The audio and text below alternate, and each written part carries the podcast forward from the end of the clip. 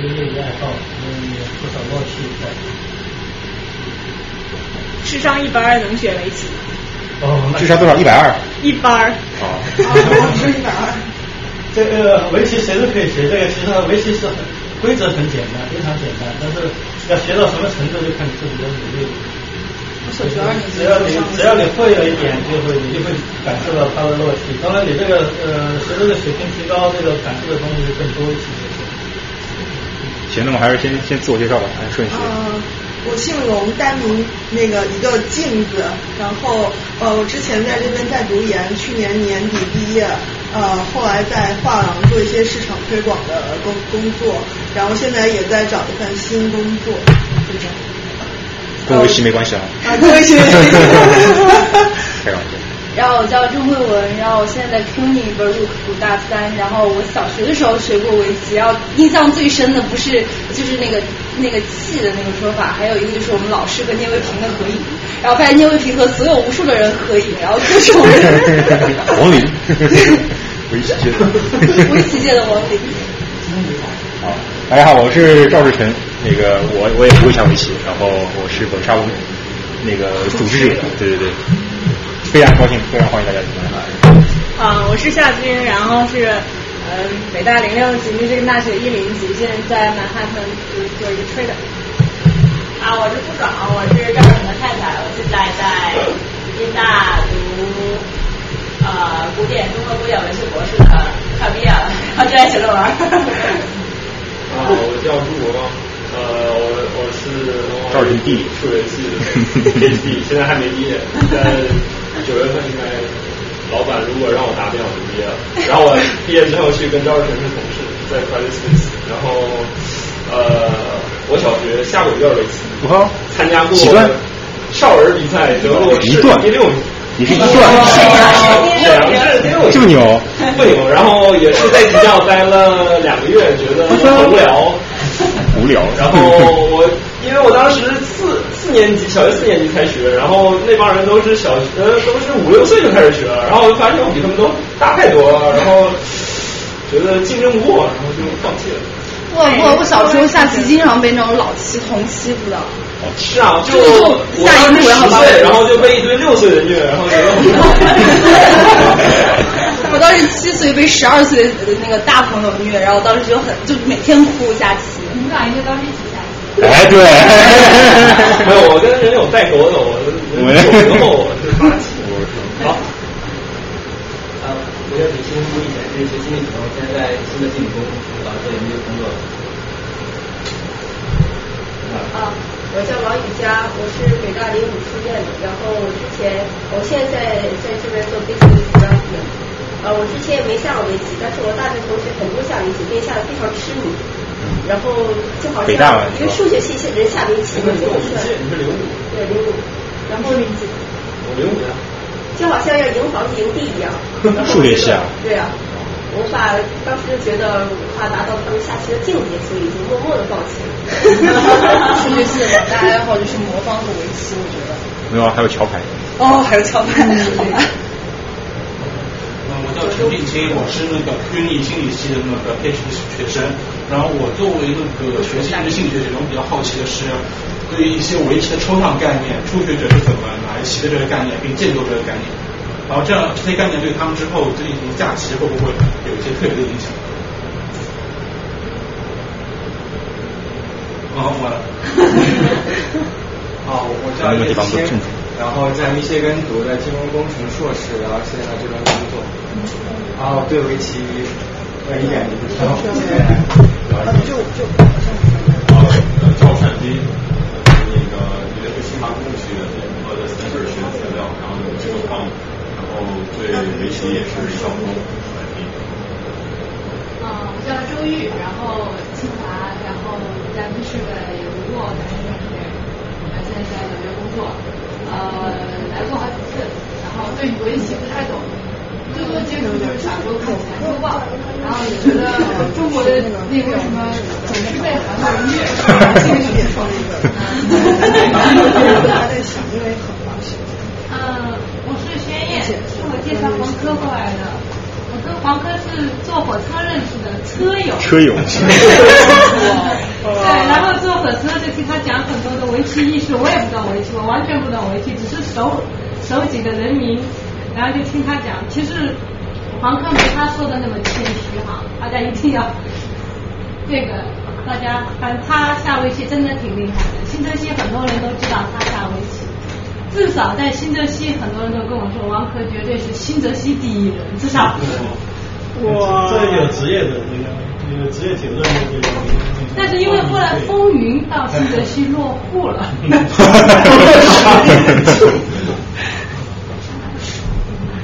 嗯，我是周金浩，嗯，我在那个 Rags 毕业，呃，后来就说呃转到那个一个公司呃 hospital 里面做那个 treatment，呃，那个跟我介绍吗？啊，对。啊，就啊，嗯，大家好，我叫邱小红，认识好多人了，然后有一些新的面孔，然后我之前来过几次，然后我现在之前在 UMI 是读的是 MFE，现在在那个 Options Group 做猎头，主要做金融方向的，做 IT 和 Quant。哦，那我们要我要找工作会找你啊，对对对。对他请来对对。我都不好意思老介绍我，不然大家都觉得我是在这里来找这客户的。那那我们开始吧。呃，非常感谢这个小赵提供一个机会。这个下棋的人最喜最 enjoy 的事情就是以棋会友。其实我觉得这也是一个以棋会友的机会。呃，我下那么多年围棋，一直把它作为业余爱好，觉得这个是很不错的爱好。然后今天呢，呃，我我一直也从来没讲过这种类似的这种话题。这个系统的讲过，所以我就就把我以前这个想到的一些东西呢，我稍微写了一写，就是乱七八糟的，可能会不大成系统啊。我在我想了想啊，你们刚才这个介绍呢，有很多已经知道围棋了，但是也有也有一部分这个一一点不知道围棋的，那只听说过不知道规则。我想是不是这样？我先介绍一下这个围棋的规则，使大家这个知道围棋怎么下，怎么怎么叫输赢是吧？大家在究竟在那儿干什么，争什么？在这个在 fight 为什么 fight 是吧？这个知道了规则之后呢，我再这个介绍一下围棋的相关的历史，这个中国的、日本的历史，反正其中有些故事啊什么，然后再讲讲围棋的现状。也不一定光是我一个人讲，你们有什么问题啊？有什么就是比如说随时讲。呃，我不知道这个还在网上还有哦，没有，现在还没人那，那就好。没有，没有，没事没事。我这呃，我这个我自己学棋呢，是是小学三年级的时候，那个时候十岁，然后呃，我我是我在重庆，我在家家在重庆。你说话就四川人。成都人。啊，我成都人，我也成都的啊。那个那个时候呢，因为这个重庆市呃，就是说有个当官的副市长嘛，他很喜欢围棋，就把原来这个就是当时这个下棋的人都不是官方的，都是民间的，就把他弄到重庆的那个那个时候叫体委，体育底下有一个那个业余围棋学，他就让他成立一个业余围棋学校，让他去做校长。那个人其实和体育一点关系都没有。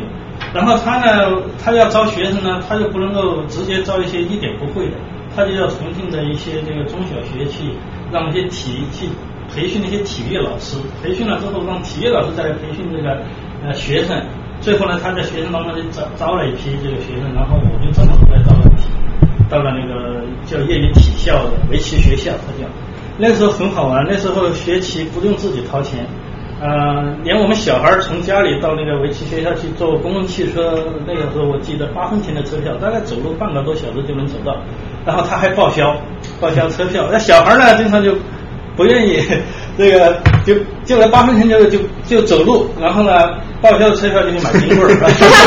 然后经常一帮小孩就这样。然后那个时候学棋，那个时候的老师都是业余的，然后他把那些人招来，就变成那个体委的工作人员了嘛。但是还是业余的，不是职业的。所以就是是平时课余时间去下。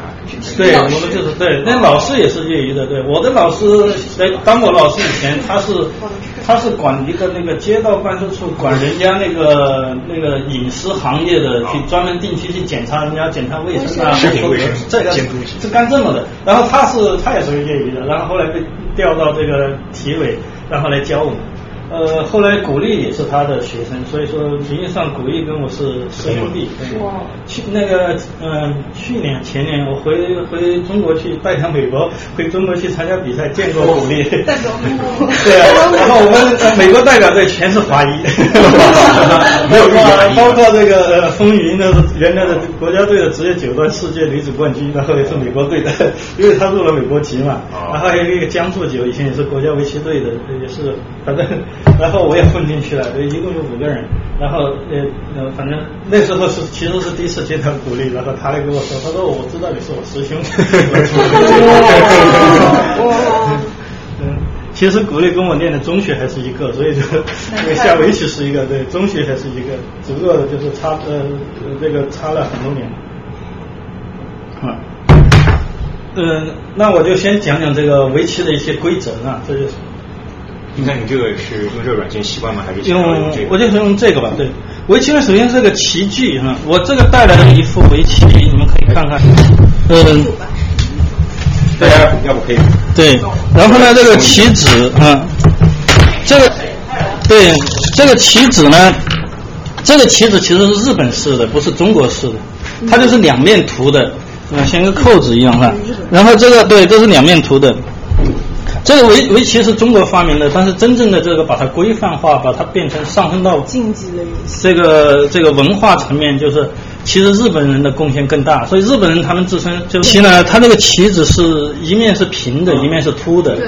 然后然后每回比赛的，日本人他不不习惯，他都把这个凸的往下放，然后总是觉得好像不稳当啊。中国的棋子放上去就是很稳当啊。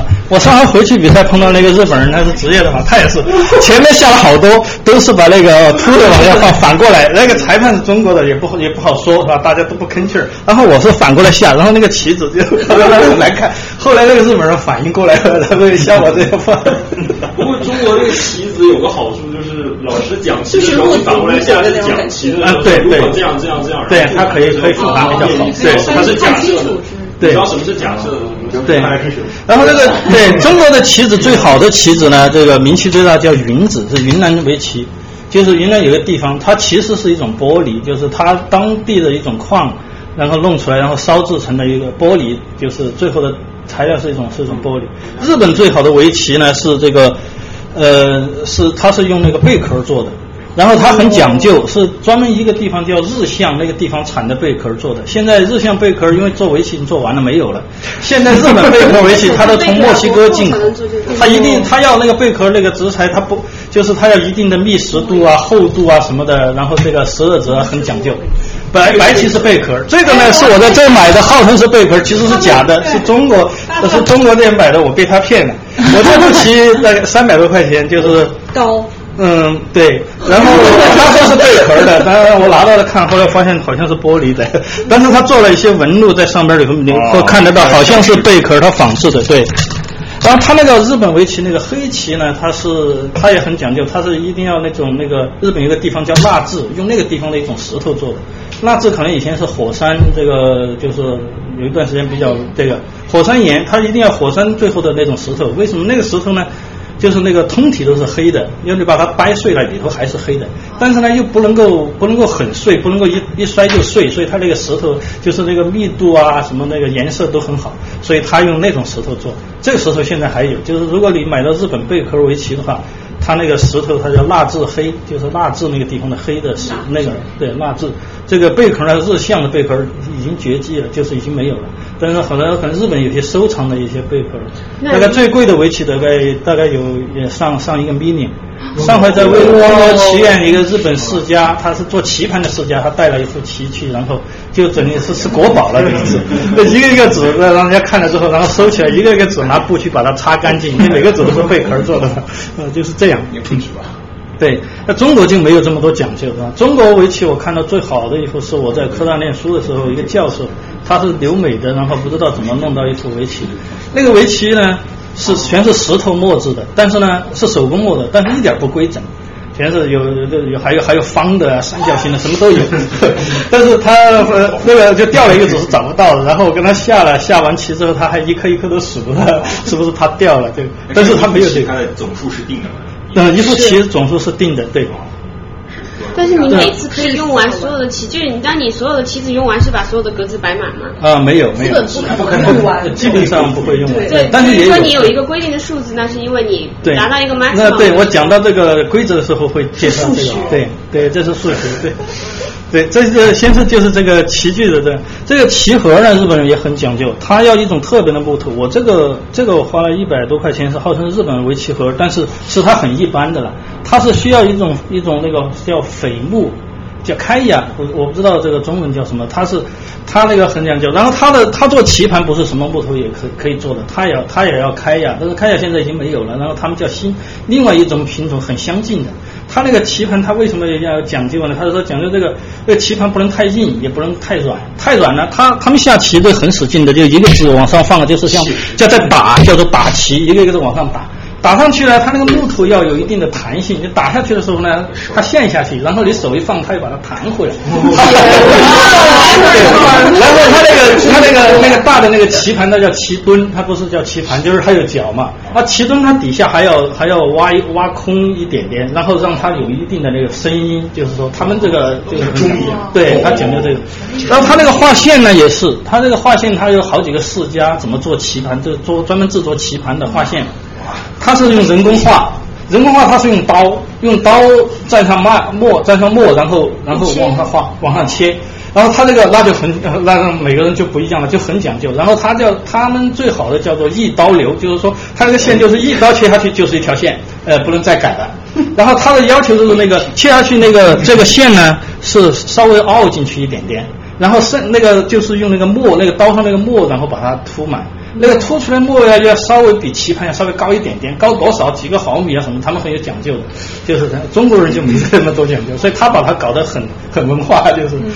呃，这是这是这个呃日日本，然后它那个棋盘也是，就是我刚说了，它是有专门的木头，然后棋墩，然后它在树子上呢怎么切那个纹路，什么竖着切、横着切，什么就叫有什么有天正，它叫有什么地正，就是说它有它有很多很多这个不同的讲究，这个价值都不一样，就是这个棋那个是树木的哪个部位啊什么的，它都完全不一样。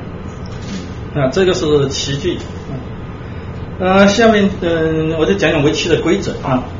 这个围棋呢，就是说，就是黑白就是没有任何区别，每一个子都是一样的两个颜色啊。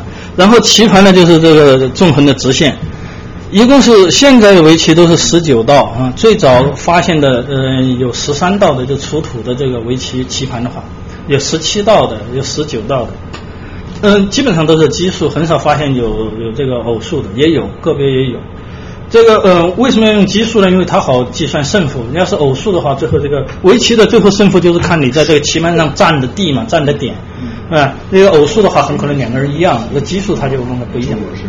那么最后发展成十九道，会不会往二十一道发展呢？我个人认为是不可能的了，因为好像这个它有一定的这个。呃，然后我讲到规则会就会就会介绍为什么这个十九道是是最 perfect 的，就是说大概再不往不能够往上做。这十九乘十九呢，一共是三百六十一个点，所以这个棋子呢，理论这个规则上是是不是格是线？十九乘十九三百六十一，棋子呢是黑的先下，所以说一副棋的话是三百六十一个黑的，三百六十个白子。然后你要在日本人买棋呢，他就是他给你都是数好了，因为贝壳嘛，然后他还给你一般是两个或者三个那个那个备用的，然后他给你包好这个那个多少个纸，他都给弄得很清楚。三百六十一个黑的，三百六十个白的，就理论上可能棋盘上全是黑的。哦，I'm sorry，一百八十一和一百八十，对对对，对，整整是一共三百六十一，对对对，一百八十一和一百八，对，就是他他会给你那个备用的多的，是吧？然后嗯。这个规则呢，就是一个人一步把棋子放在这个放在棋盘上交叉上交叉点啊，然后呢，棋子放在上面就不能动了，一旦被围起来，这个完完全全的，它它周围的在走在对，这个完全像这种被围起来，这个子就叫死了。所以一个子放在上面呢，这四个它那个和它相连的地方呢，我们叫气，比如说 liberties，这个气呢，一个子有四口气，两个子放在上面就有。就有六口气，如果这六个气都被人家围住了，就是被死掉了，死掉就拿起来，这就是，这是它的最基本的规则，所以叫围棋就是把它围起来，完全 completely 对 surrounded 把它拿起来。气是哪个气？就是气就是呼吸的气，没气就死掉了，所以这个也没气了。英文叫什么？英文英文叫就就是 liberties，就是 liberty liberty，yeah liberty 自由，对。是从日本翻译过来的。日本翻译的，对对，所有的英文词其实都是从日本那儿开始来的，对。围棋叫 Go，对，日本人叫 ego 或者 go，所以它叫 go。我听一个对围棋，但我说 chess，它不就是，然后我就自己 Go 猜，你就想猜一整个哦，然后那是象棋，不对，那是那是象棋，对，那是象棋，对对。那象棋和围棋的差别是，象棋一开始子都放好，围棋一开始没子，所以其实围棋更符合这种这个演化或者怎么着，对吧？从无到有嘛，什么东西都应该是这样，对不对？对。但是围棋的规则其实比象棋简单的多啊，这是一个规则。第二个规则呢，就是有一种情况就是这样啊。现在如果该白的走啊，白的如果放在这儿，这个黑的没气了啊，拿起来，这个黑的死掉了。那现在黑黑的走，黑的又放回，又可以把它放进去，这个不就死了？那这样双方都没没完没了，这个就一个规则解决这个问题。这个在围棋术语叫劫，劫其实是佛教的术语，就是这个是个时间长度，但是劫难的打劫劫，叫劫难的劫，叫打劫，对，是那个。这个这个这个这个词也很好，我觉得就是好像就是这个这个大家不知道怎么办的是 trouble 了，这个很麻烦了。这个围棋的规则就是说，我现在如果该白的走，白的放在这儿，黑的不能马上走这个，他可以到别的地方去走。如果他在别的地方走的话，那白的呢就选择他可以连上，可以可以在别的地方走。然后这个时候停了一步之后，黑的可以拿回来，可以吃回来，这个就叫打劫。打劫就是说他不能够马上把它吃回来，别要到别的地方走。所以黑的很可能在别的地方走一步，你必须跟着我走的，否则你那边损失会很大。对对对是吧？你那边走了之后，我就可以把这个吃回来，这个叫打劫。那必须你必须跟着我走的呢，围棋叫做劫财，就是打劫用的这个劫财，嗯这个叫打结。然后有一种情况是这样，这个呢也是这个白的呢，马上一走这里是吧？这个这两个子就没气了，就被吃掉了。嗯。但是同时这个白的这个只有一口气，是吧？对。然后黑的放进去，这个可以把它吃回来，这个是允许的。为什么？这个不是吃一个子，形状变了。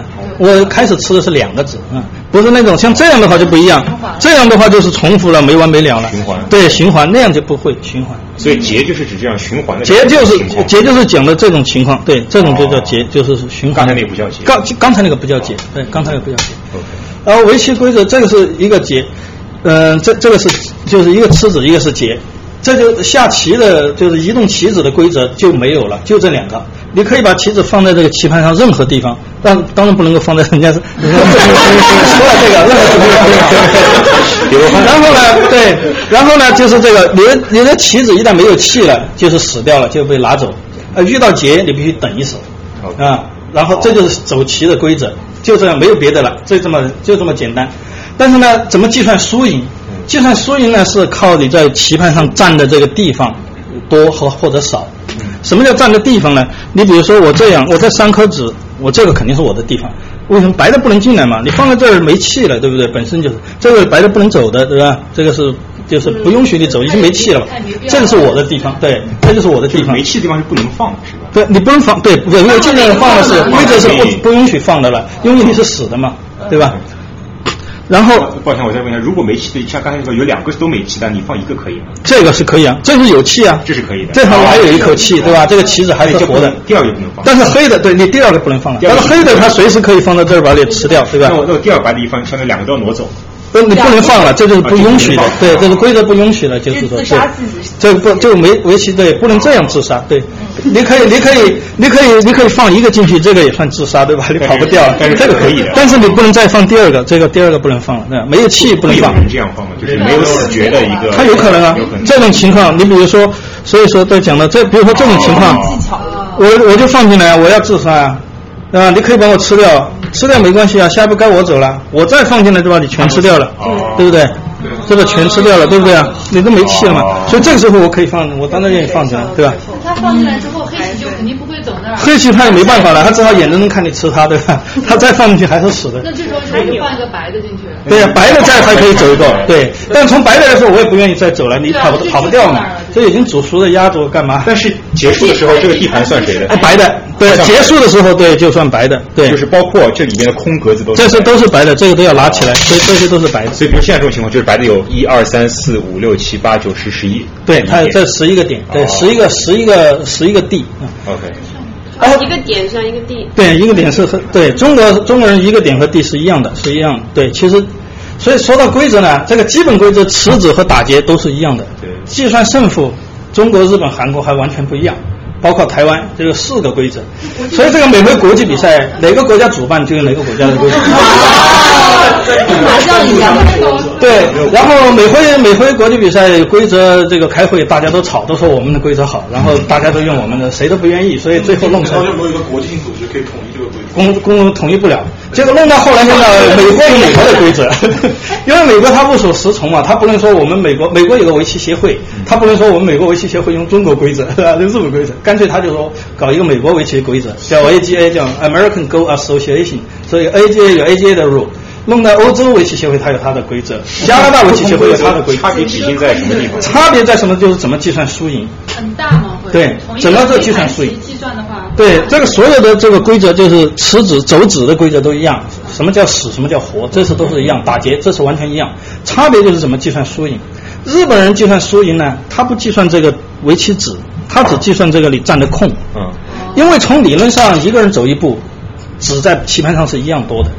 除非你把它吃掉，对对吧？然后吃掉的子呢，它不会放不会放回去。他们下棋的时候，所以这个棋盒它这个做成这个样子，它盖子它变成这样。吃掉的子，我说白棋我吃掉子放在这儿，这个是这个是我的这个 personal 呢？这个放在这儿。最后下完的棋，这个死掉的子，我要放到你的空里头去，填在你的空里头。那换句话说，最后最后棋盘上双方的子还是一样多。我把你的空填完了，你把我的空填完，最后就比谁的空多谁就赢嘛。理论上是很很完美的事情，嗯，但是这个造成了很多，也造成了很多很麻烦的事情。这个，呃，嗯，要是有机会，我待会儿再讲啊。这个日本呢，就是他就只算这个空；韩国呢，也基本上是像日本这样只算空。但只算空呢，它呃中国这个空和纸是一样的，就是你填不填回去。所以说中国人下完棋，经常吃了纸就扔扔回去扔给别人了，扔回去。经常国际比赛还出现这个事情，韩国人、日本就累了，你把纸还给我干什么？所以在那个计算输赢不一样的是吧？韩国跟日本差别是啥？嗯，韩国跟日本的差别，它题目不一样。对，题目就是题目为什么叫 OK？题目是什么？对我在讲叫这个计算胜负呢，就是说你占的地多是吧？我们先不管它的这个差别究竟是空啊还是子。这天幕是什么呢？这个围棋呢是黑的先走，先走你就有有优势。嗯。那围棋有个办法把这优势补贴回来，要黑的呢就要求你要多占一点地，对吧？究竟要求多少？呃，最开始是二战以后日本人开始，他说最好是贴五目半，就是说，嗯，其实是就相当于是贴五贴贴五，就是五个空五个空，包括子五个空半个为什么他要半呢？他为了让他最好不要有和棋，对，不要下一盘棋很麻烦围棋，因为下一盘棋现在统计大概平均一盘围棋要下三百手。三百六十一个交叉点啊，一般黑白各下一百五，大概三百手。三百手，你一步一步棋的话，你要思考时间，你比如说是一般是两到三分钟。但是三百首里头，并不是每一首都思考，很多都是比较比较 logical。我下完一个，下完节奏一定是这样的，是吧？大概大概就是说，一般大概平均有一百个地方你需要思考。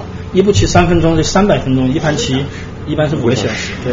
就是比较比较 serious 的，所以所以现在世界比赛一般是双方两个半小时或者三个小时，一个人一个人两个半小时，下完之后还要读秒，就是就是下完就规定你了，一步棋必须一分钟里头走，嗯嗯，就超过了就认认输，就这样。前面你两个半小时随便用，用完了剩下一步棋你必须一分钟一步，一分钟一步，这种。快棋呢，它有对它有些就是一上来根本就不给两个半小时都没有，就可以十分钟。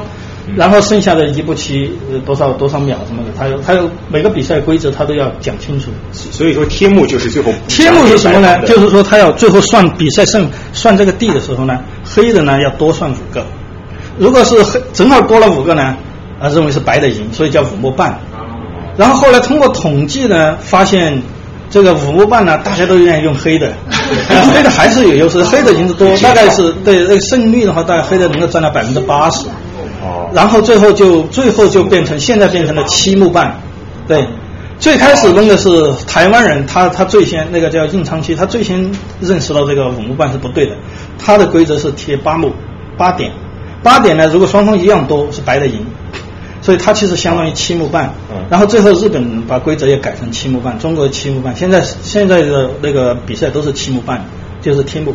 所以这个也是和象棋不一样的围棋，就是围棋本质上可以变成 even game，象棋是不可能 even game 的，先走的总是有优势。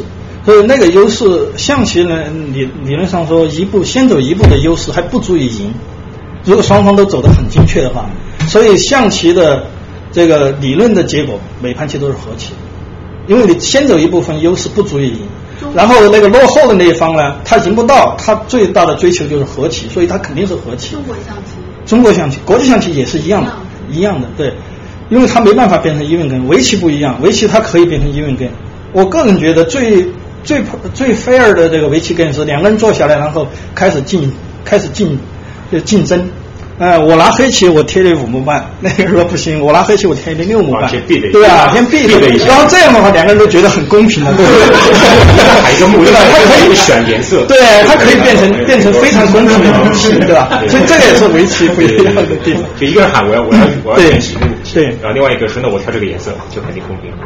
然后这个这些棋类里头呢，为什么围棋呢？应该是嗯，这就是最流行的棋了，围棋、象棋、国际象棋，包括日本象棋。围棋应该是最复杂的，因为它的变化是最多的。嗯，有一个有一个很简单的证明，就是这个计算机的那个水平，计算机中国象棋的水平早就超过这个这个全国就世界冠军了，对吧？弄得这个呃全国象棋比赛一定要做什么呃那个电子屏蔽啊什么的，他没办法，对，他也不做电屏电子屏蔽，外边有人马上就可以可以就在就在计算机上这个很容易找到这个程序，然后给他拆棋，马上就可以把这些信息传递进来，而且确实抓到过作弊的这个中国象棋。啊，国际象棋那个 IBM 的深蓝已经已经战胜了世界冠军了，对吧？围棋现在还早。围棋最高的水平大概大概能够达到业余三段到业余四段的水平。对，还还很，因为对，因为没有算法。国际象棋应该很复杂了，国际象棋它有算法，因为理论上就是说国际象棋有三个函数可以判断你的局面好不好，对吧？这个一个函数是是每个子 每个棋子的，对，每个每个每个棋子有个值是吧？皇后是九分，它在打分，然后这个加起来谁的分高，这是一个函数。另外一个函数是这个呃这个局面函数，就是每个棋子在国际象棋里，每个棋子它要控制很多格嘛，你控制的格数越多，你的局局面就越好，对吧？这是一个，那个很容易计算。还有一个就是那个空间函数，呃时间函数，这个是空间，还有一个时间，就是说你每个国际象棋的。发展到现在这个局面，从一开始我要走多少步？如果你那个棋子你挪回去挪回来，你肯定效率很低，对吧？它那它是它的那个 assumption 就是说你这个很这个每一步都是很合理的，所以说你如果说走来走去同样的棋子挪来挪去，你就浪费了时间，那你的局面发展肯定不好。它也它就它就是这也是一个函数，它通过这个函三个函数，通过一种这个搜索技术啊，把所有。能够走到多少步之后，可能的局面，然后算出来，他找了一个最大值，他可以做到这些。中国象棋可以做到相应的事情，围棋做不到。围棋它都没办法，它这个每个子放上去啊，它和它不但是它也是追求，理论上也是追求效率了。一个人一手是吧？我这每我一手每一手的效率比你高，那我肯定要赢的。但这个效率怎么判断很难很难弄。一个棋子放在它，不但和它自己的位置有关系，和和对方的棋子的形状有关系，和自己形状有关系，这是一个整个是一个整体的，就是说，它这个非常难判断。所以这个中国象这个国际呃围棋的这个每年他们有这个计算机的比赛，比赛完了之后就让计算机的冠军给人去下，就他们现在水平也只只能达到业余三段水平。就现在计算机这个那么速度那么快，对。那我哪哪个国家现在计算机最最厉害？哪个嗯？好，好像是那个日本人的计算机最厉害，但是但是最近两年好像中国人开始很厉害了，这个计算机对，嗯。其实有个软件叫什么手谈，是吗？对，然后在网上有一个那个 Zen Zen 很那个计算机的，对那个。我觉得这是无招胜有招的哲学，它是不它没有规则，所以它也不可能写出算法。对，这个算算法很难很难对。对。然后有一种有一种有一种这个围棋还有有一种理论，就是说那黑的先下是吧？我先把这个占住，是吧？这个这个围棋棋盘，这个这九个点儿叫叫天元，嗯，这个地方叫天元，这九个点叫星，就像天上的星一样啊。围棋棋盘它都把它就是让标记好这个星，然后黑的一步先放了之后，之后呢，白的随便怎么走，这个棋盘是对称的。现在所有的点都有对称点，你走一个我对称走一个，是吧？我把只要把这个占住了，好，好像你初想好像那这样黑棋永远不败，对不对？是对称的嘛，对吧？但是不是不是这么回事？对，最后那个到了，如果我在这个中间的发展呢，就会想想象是吧？最后呢，如果双方都只有一气的时候，谁先动手谁就赢了，对不对？嗯然后白的他可以导致那个局面，如果你一定要按照他每每一步走的话，他完全可以达到那种结果。嗯所以说没办法，就是没办法找到一个呃一个一个必胜的办法，就是在这个围棋上，嗯，但也有也有这个职业棋手也有这种东这种这种下的第一步下天眼，然后后边他不一定跟着你下，就是说他他 对他不会是跟着你下。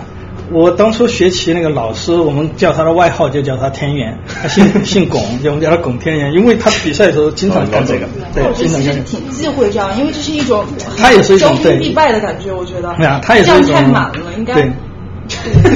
这样太满了。我不知道怎么说。吴清源认为啊，围棋最好的第一步是走到这里，对，走到它最上面的这个地方。他认为这个叫这个在中国哲学叫，他说这个是天一生水的地方，所以他说应该下到这儿。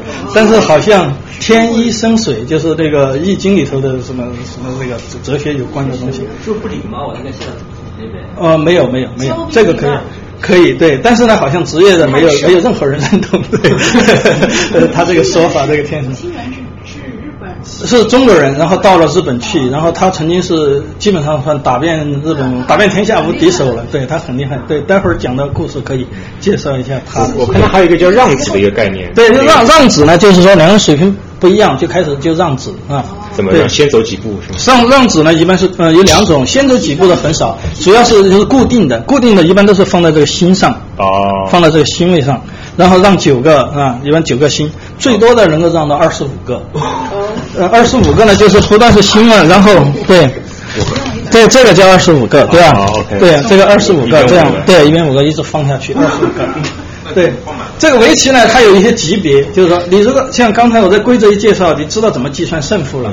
那就算入门了，然后叫做现在叫三十级，以前是二十几级，现在把它拉得更开了，就是这是日本的，按照日本的这个规则，大家通行的，就是说从二十五级一级一级往上爬到到一级，一级过了就就进段了，就有点登堂入室的感觉。最高是九段，然后段呢是反过来，那个越高越好啊，一段一直到九段，一段就是职业的，对。像我现在这个这水平算业余的，可能呃。比职业的一段要差，就是说，但是要是能够能够 consistent 的赢我呢，那应该是有职业的水平的，就是应该是就是这个，嗯，所以开始呢二开始这个级之间的差别呢，就是差一级就让一个子，换句话说，这个呃一段和二十五级它就让二十五克子，啊，就是这个就是这个意思，这个级和段它是这么区别，但是段之间的差一段不是一个子，这个现在现在的这个段位已经很比较混乱了。就是说，能够刚能够，因为因为现在竞争很激烈，一一帮小孩不念书，然后呃，对五六岁就开始开始下棋，然后下到十二三岁，这个他不不上学的，就是干这个，然后就开始每年那个中国的定段名额是二十个，参加那个比赛的还资格都很难能能够得到，然后最后呢，就是说允许大概是五百人能够参加那个定段比赛，前二十名入段。入段就是一段，就是就是职业一段。哦，那个职业一段，一旦他拿到职业一段，他比比现在的九段可能还要厉害。你九段碰到他都不行，对。哦。因为他一直就是就是那个那狼群里头养出来的嘛，那是 就现在越来越严了。对，越来越难，就是对。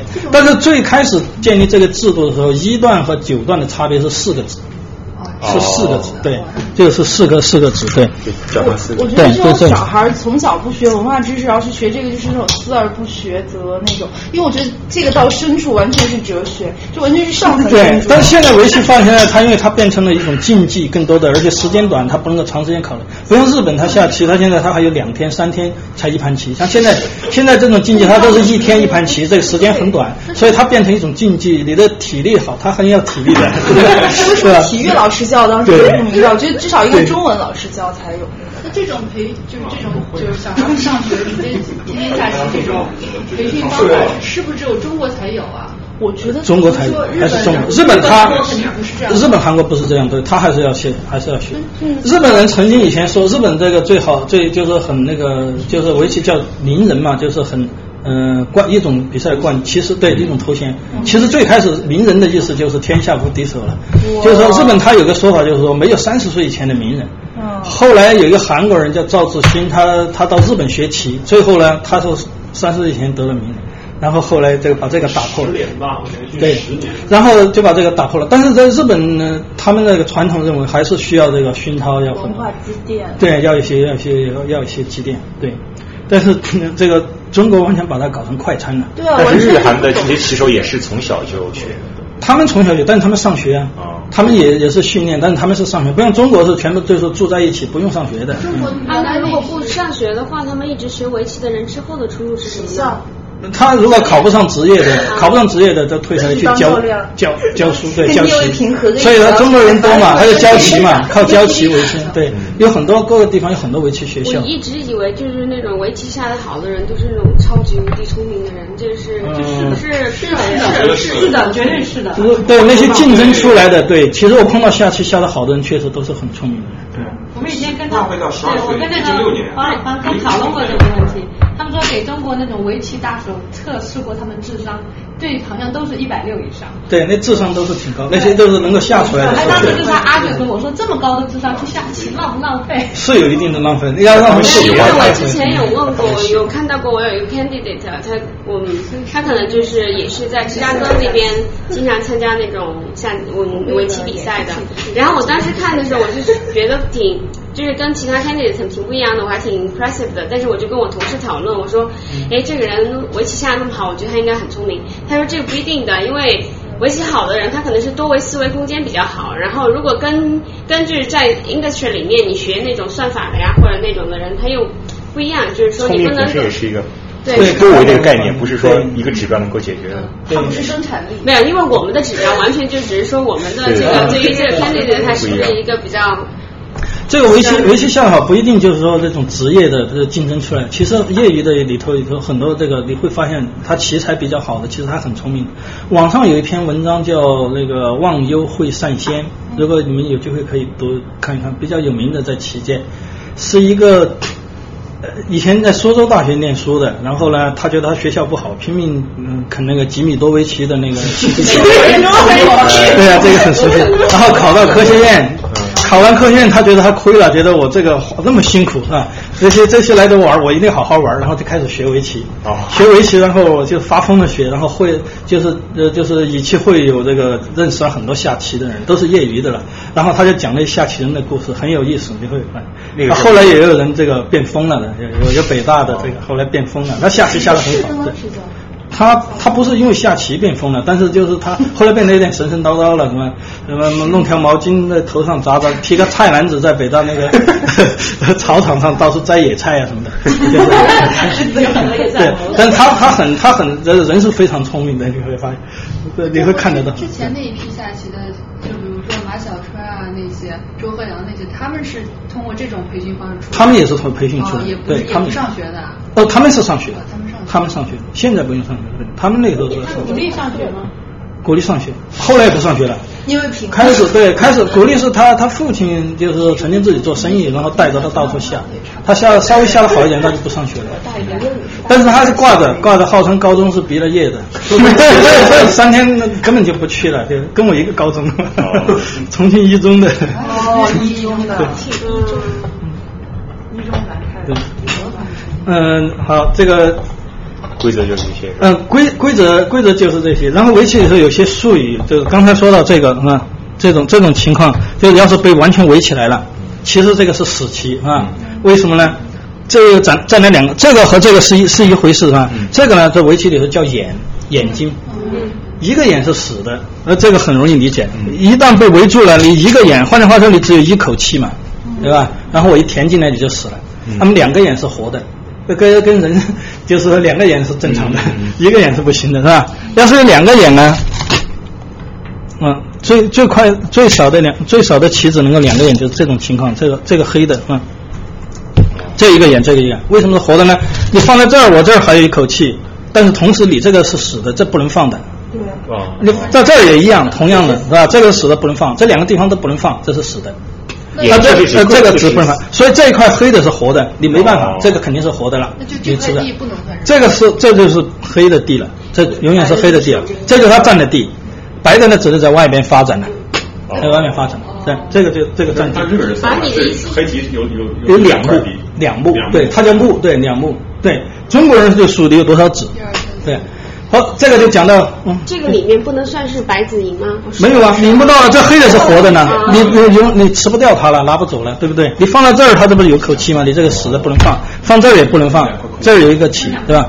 这个是两，这个是这个是黑的是活的，所以说大家最后最后就是离了活的全部把棋盘都摆满了，就再也不能，我也不能再干占更多的，你也不能占更多的，那就是下完像比如这种情况，就算是白的，这个黑的就要被杀掉，就是死的了。就是这这两目，因为他只有一个，没有他没有下完，要要当然当然双方都是黑的时候，我也没办法是死的，我就认了，对吧？黑的就认了。对，认了是死的，确实到结如果到结束时候怎么算呢？把这纸都拿走，那拿走就是这个就变成黑石子，用日本方算法，这个变成石子，这是白的空。白的有白的有有八目棋，然后这这几个石子还要填回黑的空里头去，哦就算啊，这样这样算法。但按照按照中国算法就无所谓，反正这都是中这是白的纸啊，你把这个黄格里都可以，你在另你的纸在另外的地方，这是我占的地，这谁占的地多谁就赢嘛。所以说到这个最后这个计算输赢呢，中国古代的这个规则呢还不一样。中国古代的规则呢，它是算占了地，这个黑的占的地呢，它只算一二三四五，本来是八个啊，它只算你占了六个地。为什么呢？他认为这一块棋呢，你要还两个出来，因为你这两个地方啊，他认为你也没占到。为什么？你黑的不能往上走，对不对？你一往上走不就死要死掉了吗？这个也不能往上走，所以这两个不是你的地。有道理。对，他有道理，所以他中国规则叫还棋头，就每一块棋最后你一定要还，还两目啊，要还出，要还，要还回去，所以他有他有这个道。然后日本这个是这个，日本是日本是算这个目，谁的谁的目多谁就赢啊。中国呢是数数子，它不用数双方的子，只数一方就行了。要贴呃，所谓贴七目半，中国其实说就是说黑的要一百八十五个子才能够才能够赢，要少于一百八十五就输。本来是一百八十点五嘛，就是双方平了三百六十一嘛，所以黑的要一百八十五才算赢啊。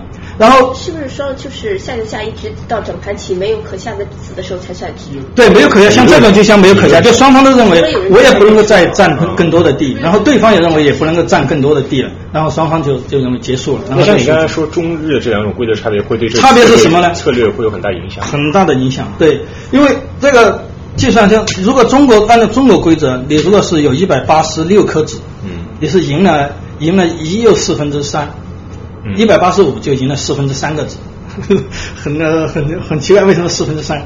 按照日本规则呢，是呃一又四分之三就相当于日本的两目半，就是二点五目。这个有什么什么差别在里头呢？为什么一又四分之三？一又四分之三有点像这种，打个比方，这儿有十块钱，我们两个人分，啊，你要拿了六块钱走，按照中国人说法，哦，你多拿了一块，日本人说你多拿了两块，对吧？你比我多两块嘛，就是这个。所以说，为什么要日本的这个木总是比中国的纸要 double 一下？这个输赢的话，中间的差别就在这个。但这个其实和和可能这个和这个哲学有关，中国人有点中庸是吧？所以说就是说。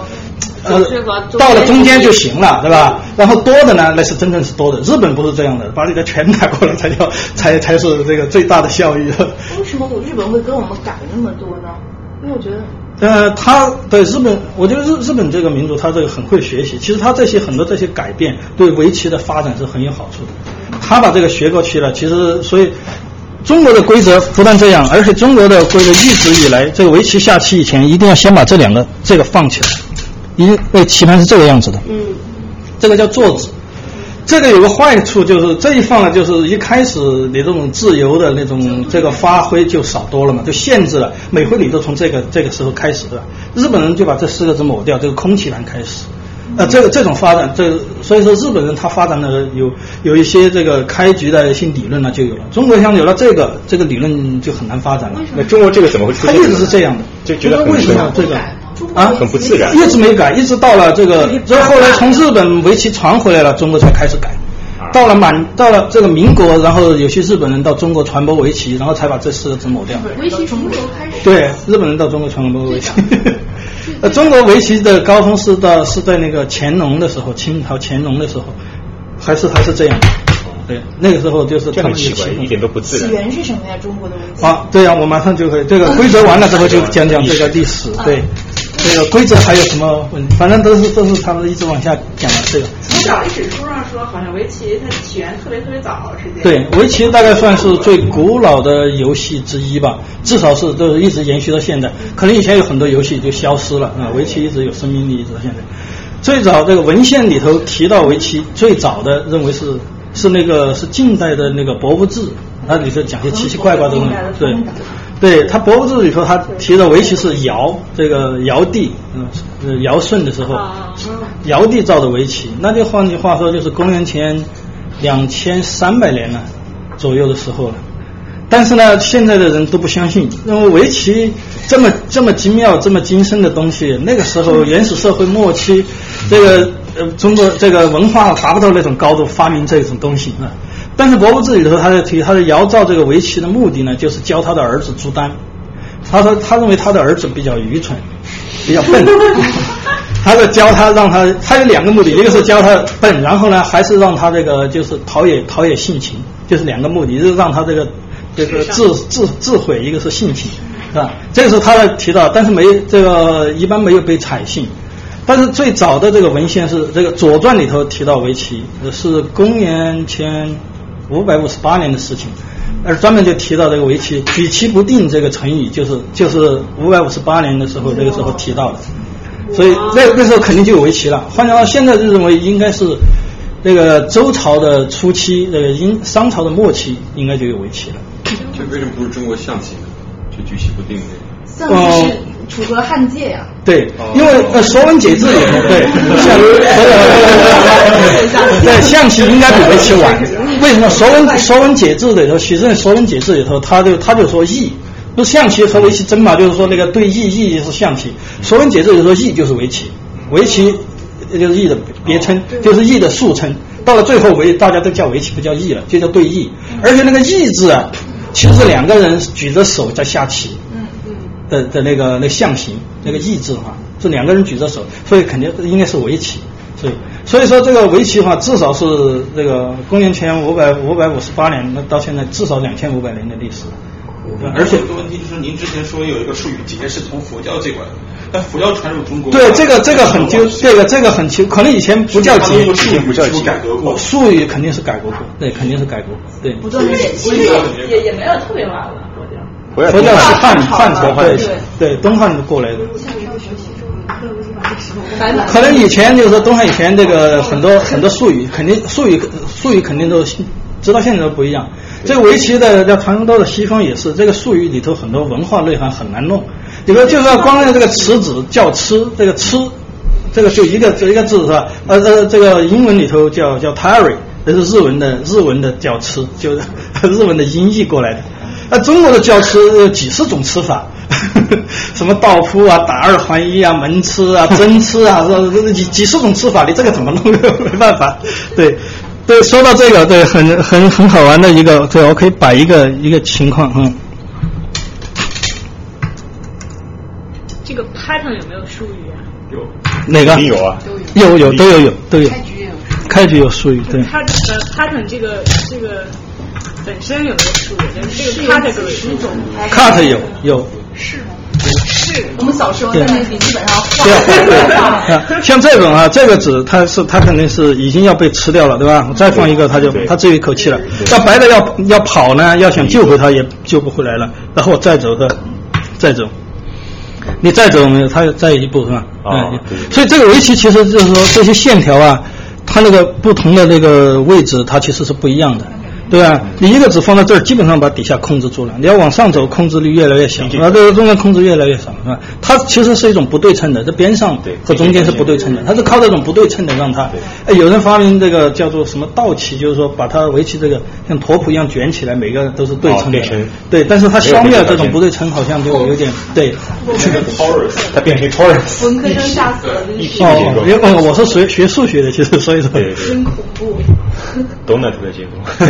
好，这个这个地方它是跑不掉了，但是白的呢，这个地方可以断一下这个，但这个我们说这个黑的这两个就比较危险了，这只有两个地方是吧？这是两口气，那白的其实也只有两口气。哦。那那说起来，黑的该先走，黑的应该赢，对吧？那黑的比如说他吃一下，嗯，那白的让你跑，他只有跑，这一跑白的还是只有两口气，可这两口气很奇怪，黑的不能走，黑的走这儿吧，白的把把这两个字吃掉了，是吧？对。所以你这一口气你不能够紧我，就不能够去掉，人家叫紧气。那黑的走这儿紧气嘛也不行，他还紧把自己也紧掉一口气，所以要吃掉。这个有个有个有个名字叫金鸡独立。哇！他靠一个死把吃。对，他就是一下就站在底下经济独立，就把这个吃掉了啊。那但是呢，这个时候好像这两个是救不回来了，是吧？他吃这边呢，立下来同样的道理是吧？你走这儿，这只有一口气，我这个食指用上了，是吧？对。你走到这儿，这只有一口气了，是吧？不能走，走这边的脚上是一样的。那现在看来就是黑的死掉了，但黑的有个办法呢，我就把这个接上。现在呢，白的呢不能走这个，它也不能走这儿，是吧？走这儿黑的不是可以吃掉了，对吧？嗯，所以呢，白的怎么办呢？只有慢慢来，一步一步来，对吧？先走这个，我下一步就要进来。那现在白的走了这个，黑的也不能走这个，也不能走这个啊。那黑的也没办法慢慢来，是吧？哦。然后白的呢就可以吃掉了。现在是白的把黑的吃掉了，但是黑的他不着急，他可以继续，是吧？你要吃我可以啊，你帮我吃掉了，这四个死掉了哈。对。那现在该黑的走了，黑的但是一放回去，那这现在这三个白的逃不掉了。这不是个结吗？刚才没有结啊，这不是不是我没有吃掉一个，和刚才形状不一样，不是重复的，对不对？跑不掉了。我跟你说，你要跑这儿，我在这儿一走，这四个全死了，是吧？所以这三个被吃掉了。哦。所以这有个名字，这个叫倒脱靴。倒脱靴就把你的鞋子，你要跑，把那鞋子给你给你留下来，给你截下来的。所以这个叫倒脱靴。像这种东西呢，你要把你要弄成那个英文就很难弄，倒这种文化是吧？所以这个光是这个脚就是很有很有意思，有经济独立，有倒脱靴，在这个在这个里头。中文里有。在中文里头有，对日本它肯它日本肯定有相应的，但我们不知道，对，有它有相应的这个说法。所以像那个呃金庸的那个小说里不是有真龙嘛？其实真龙也相当于这真龙局啊，也相当于已经摆好的一种一些形式，也相当于就是里头有有这种东西。哦，对。那那个《红楼梦》里头就提到倒脱靴嘛，是《红楼梦》里头就看得到，对。有吗？对。谁跟谁对于妙玉和谁？是妙玉，妙玉是高手，在《红楼梦》里头，对。那只有妙玉能下来。对，他说是，他里头又提到什么什么两个人讲了，最后的说结果怎么样？说那个下了一个倒脱靴把他赢了，什么，对吧？就提到就这个，对，哦，就是讲的就是类似的，可能不一定这个脚上，嗯，好，再继续讲到这个这个这个历史啊，所以这个到了到了这个就是春秋战国的时候，围棋应该是应该是很发达。因为因为围棋其实和这个它有些东西和军事有有可以就是说有有一些类比，这个战士啊战地啊，像刚才我们放的这种，嗯，这个黑的呢是把这个地完全占住了是吧？这个黑的完全把这个地占住了，这个白的呢，在这个外面呢没有占到地，这是我们叫外势啊，就外势，就那外面这白的是拿的是股票，白黑的拿的是 cash。你你对呀，你就看那个，但是这个这个时候，因为说不定的那个白的，因为说不定究竟以后是多少能够拿到多少多少价值，对吧？不知道。但是这个里头里头就是有一个 balance 的，你要你要判断我这个这个外事以后要要有多少，像这一类东西，而你每次下一步，你总是有围棋上总是有取舍，对不对？你哪哪些哪个哪些地方你可以舍弃，哪些地方重要的要去占它，像这些都和这个军事上是是是有关系。可能这个贵族呃阶层就是比较提倡这个有有关系，所以围棋，所以能够在这个《左传》里头这个都都提到这些东西。然后这个是到春秋肯定是有的，然后汉代呢已经有出土的这个实物了，有这个围棋棋盘，呃是是有十五道的，呃十只有十五道，然后到了东汉，然后那个呃出土的有十七道的棋盘，那唐代已经看到有这个棋谱了。呃，就是记下来棋谱。那中国古代的那个那个那个故事是哪个故事啊？就一个那个老头儿，那个老太太。啊，那个是王继新的，对。那个就是那个什么？那个是唐代的，对。这是唐代的。唐代的，对。啊，对，我会介绍那个过程这样。那个故事很出名，就是一个人进了一个山里，然后听到一个。哦，你说是，你说是那个呃，他我有有好几个，对吧？到了近代，这个围棋因为士大夫很那个，近代围棋非常风风气非常盛。那个浙江益州有一个烂柯山，现在叫，不是不知道那个就是里头就是有个故事，说是一说是一一个人进山打柴，然后看到有两个人在那儿下棋，他就在那儿看，等到看完一盘棋，那个人家就说你该回家了。对呀、他那个他说你该回家了，这个人回过来拿他打柴的那些结果嘛，他的斧子，所以那个斧子那个斧柄都已经腐烂了，那个斧子本身是锈迹斑斑。然后他回到家里，完全都都是都是好多年前的的事情了，所以那个叫烂柯山。现在那个每年那个那个那个地方还主办这个全国围棋赛，就叫烂柯杯。哦，对，所以叫烂柯。稻香班是烂柯人。对，就就是这个对烂柯山。所以那那个是近代的，讲的是近代的事情。像唐代那个安史之乱的时候，唐玄宗不是一一路逃往四川逃嘛？嗯。呃，那应该是公元七百五十多年，七呃七百五十五年的事情。逃到里头，当时他逃的时候还带走很多就是官员嘛，其中有一个叫王吉新，这个人是个国手，是当时叫棋，他的他的职职职位叫做棋代造，就是就专门研究围棋的，平常没事就整理围棋的典籍啊，围棋文化，而且有时候这个唐玄宗是个是个棋迷，他就会把他叫来跟他下棋，就是他的职位就是这个，然后他他是号称是这个。学棋呢，从小就开始学棋，然后是梦梦见过一个仙人给他留了一张谱，围棋谱，他就研究那个谱，最后变成国手，然后后来被聘为这个，被任命为棋代诏，跟着唐玄宗这个往南逃安史之乱，说逃到四川，有一次他这个出去，呃，出去了，天上很晚了，回回不去了，回不去就找个人家准备在那儿就是将就对付一晚上，结果人家呢只有婆媳两个，可能战乱嘛，认为因为男的都打上去了。然后又不好招待他，就说那里可以就在屋檐下这个将就一晚上，这是热天没关系。然后他在屋檐下睡下，然后这个晚上嘛，就听到那个东屋和西屋的婆媳两个就在都对话，说哎呀这个晚上这个很热，睡不着，我们下盘棋也没点灯。然后王吉星说我是国手，哎，居然有人要下棋，这很有意思，就听。然后就听那两个就说哦，我第一步走平三六路，这个是什么意思呢？就中国围棋啊，这个棋盘它把它分成四个部分。右手这个底下这个部分呢，叫平平步，这部分叫上，这个是去，这叫入，就跟那个音韵学，这个诗那个词词里的音韵的？平上去入嘛，然后很很很形象，对不对？平上去，这不在入吗？他就他就他就讲哈，我都走平平步三山，那就这个对吧？三步三山是这个对吧？一二三一二三嘛。所以两个人当晚上呢，又没开灯，这个东屋西屋的夫妻两个就在讲，对，就其实在忙下盲棋，就讲我走平步多少这个。然后王志新他是国手，他也知道嘛。然后下了中盘，王晶晶觉得这两个人水平不得了，我好多棋他都理解不到啊。然后最后呢，天亮了，他就他就去请教这个婆这个这个婆婆说，呃，要就说我是这个很喜欢棋啊？昨天听你们讲了，能能不能给我讲解一下你们昨天下的棋？然后那个就给他讲解了半盘，就不给他讲了。王晶晶说。还想还想再往下听，他婆婆说：“你只要把这半盘理解，你肯定天下无敌手了。”那那那那他确实天下无敌手，当时对。那像你们现在这种就是棋手一一盘棋下你都能记住吗？应该记得住，就是顺序没对顺序是记得住，对。因为这个这个不是这个不是什么记忆力，没和聪明没关系，因为他这个下棋有有 logic 在里头，对，有逻辑的。能下盲棋吗？盲棋围棋有人下盲棋，但是不行。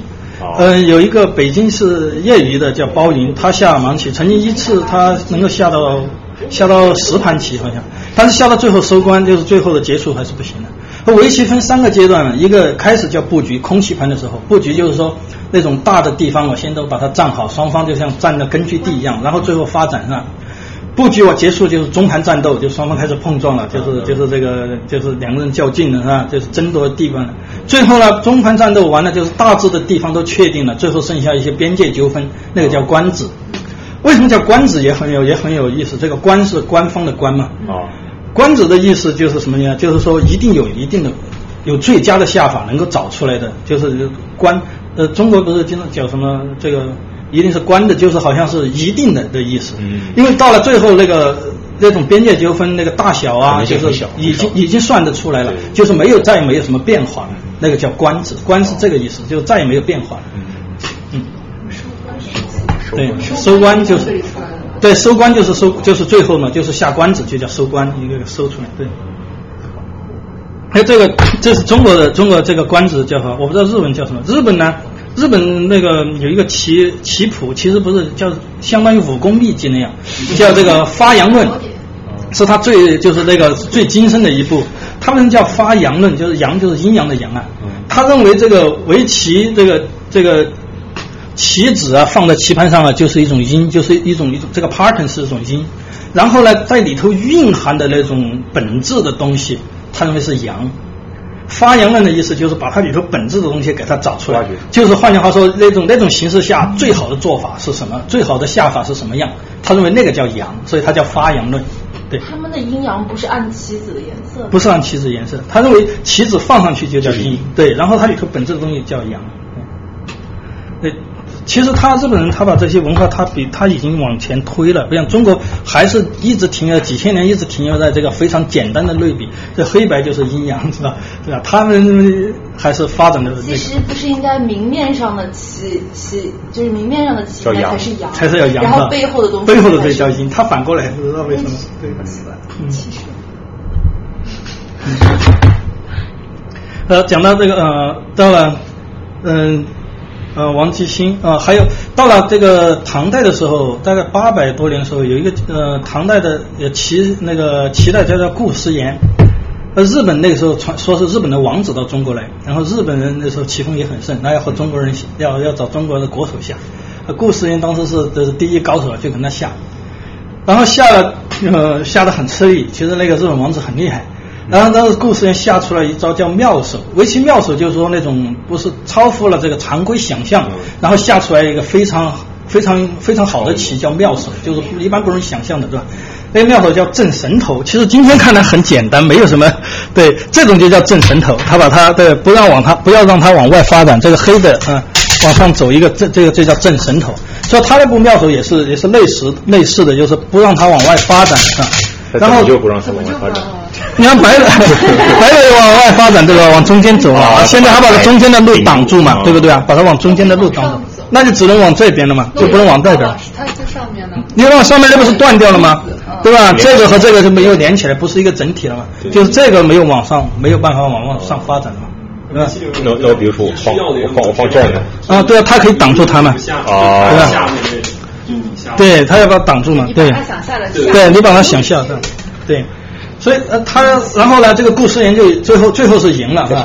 然后那个日本人觉得那个 正 对对，日本人就在那个正神头呃很厉害，这个这种妙手，他就就有点怕，就就就问这个这个就是这个外交部的官员，就说这个这个人这么厉害是吧？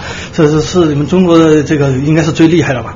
那个外交部官员说哇，这是我们第三，不是第一，其实他是第一。你把这锐气都错了。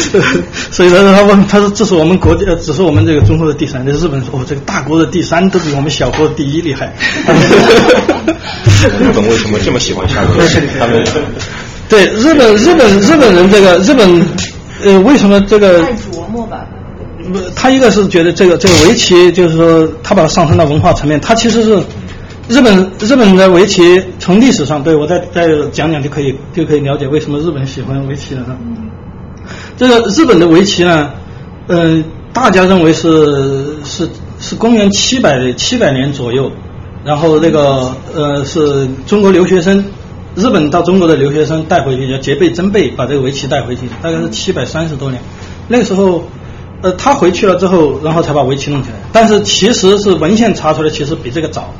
日本呃最早的提到围棋的时候是公元五百多年，就是六世纪就应该有，但是现在认为应该是大概四世纪五世纪的时候围棋就到了日本，但是没有在文献上出现，是从朝鲜传过去的，这么这么过去的，对。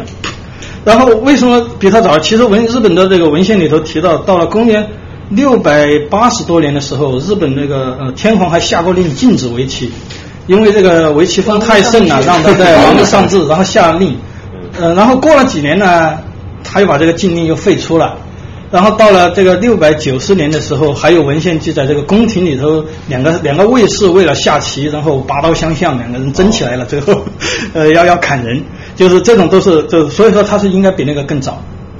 然后那但是那个时候的日本围棋就是应该水平很低，就是说不是。他的真正的这个呃，还会砍对，我觉得现现在就特别合起来。现在是对，那个时候那那下棋两个人争起来了，他最后就 就有这种的争棋嘛，对对，两个两个人都有刀嘛，都是都是武士嘛，这个是，以后要拔刀。啊，然后这个这个讲到这个嗯。日本他有些传说，有个最早知道的日本这个下棋下得好叫日莲，这个人是个和尚，这个他做和尚以前是个剃头匠，但是他在围棋上是个是个天才。然后他因为下得好，当时那个天皇叫当时叫醍醐天皇，然后就把他请进宫去下，下那他两个不是一档次的是吧，然后第一盘棋呢，这个日莲下来，这个他又不敢赢天皇很多，然后呢这个水平也很高是吧？最后他就让让让让到最后呢，就剩下一个劫。就是刚才讲的这个这种劫是吧？但是这个劫呢，要是赢了呢，日年赢了这个谁赢了这个劫，谁就把这盘棋赢了。而且这个很巧的是呢，日年正好多一个劫财，劫财刚才我已经讲过，就是我走一步你必须跟着应的，不然那损失更大。然后最后日年就把这盘棋赢下来了啊！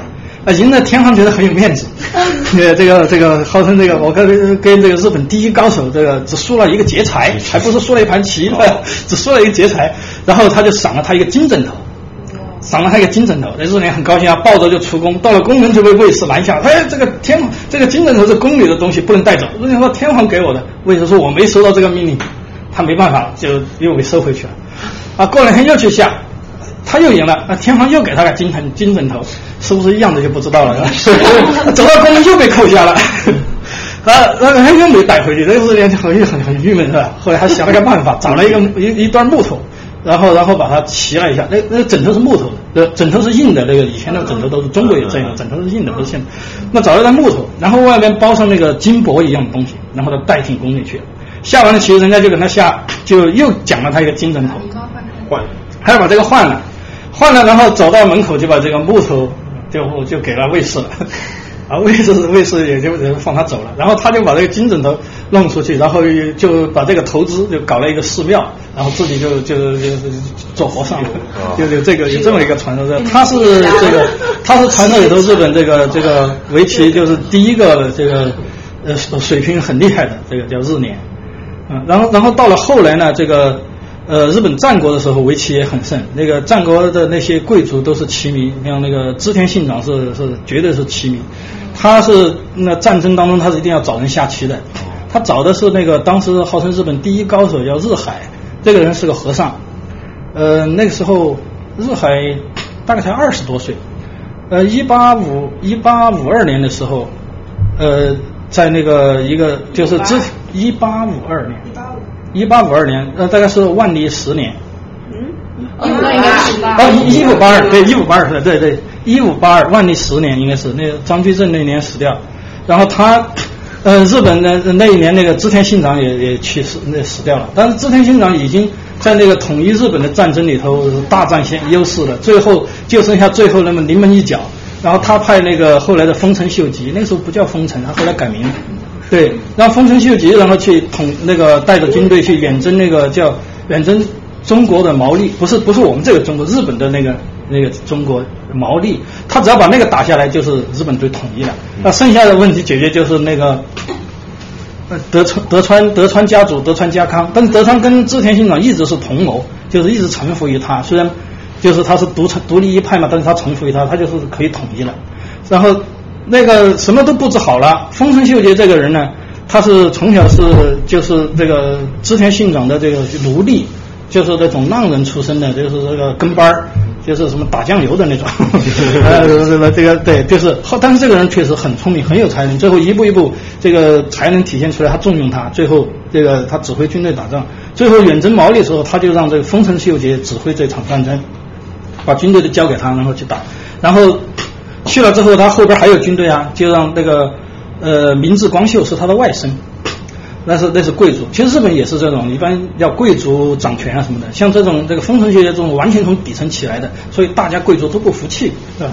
好，明治光秀呢，嗯，他就就他在那个那个地方叫本能寺，就是一个一个庙里头，他跟明治光秀会合，就是在带军队再去增援，就最后要把这个把毛利解决掉。那天晚上他就找那个日海来下棋，呃，还还有当时另外一个高手叫什么陆岩什么的。那个比日海差一点，但是也是国手了。然后日海日海和织田信长关系非常好。然后两个人下棋，下了那盘棋呢，这个出现一个三个劫。为什么叫三个结呢？这是一个结，如果你想，你可以想象是吧？我不好摆那个结。另外一个棋盘上还有两个地方有结，都是对，也是有这种。那白的把这个结第一个结提过来，黑的就可以把第二个结提掉，是吧？这个棋盘不一样。然后白的呢把第三个结提掉，啊，黑的呢又可以回过头来把第一个结拿回来，就是它可以循环了。然后这个循环呢，在规则上啊，一个单节是你没办法重重复的，这个就重复了，重复了。当时这个看棋的人下棋都傻了眼，说这个没有，从来没有没有这种情况出现，这傻眼，这个棋结束不了了。啊，他说算了，就就就就就就就就休息了，就走。就当天晚上，这个明治光秀就就发动政变，呃，打进这个本能寺。就把这个织田信长的乱军，嗯，这个叛乱当中就杀掉了，杀掉了，然后明治光秀就就回到这个嗯嗯织田信长的大本营嘛，就是那些所谓就把这个他的权力中枢掌掌握，他想号令全国，因为他织田信长很呃很恨这个丰臣秀吉，认为他这个平民这么起来的啊？但是但是织田信呃不是织田信长，就那个明治光秀，就他是一种贵他是贵族嘛，就想把这个把后来这个那个丰臣秀吉就跟毛利讲和，不打了，然后带着军队回来平叛，就跟那个明治光秀。嗯，就进行决战。决战呢，然后决战的最后，决战里头，双方在那个那个那个有有一个地方叫天王山，其实也就是一个小山包。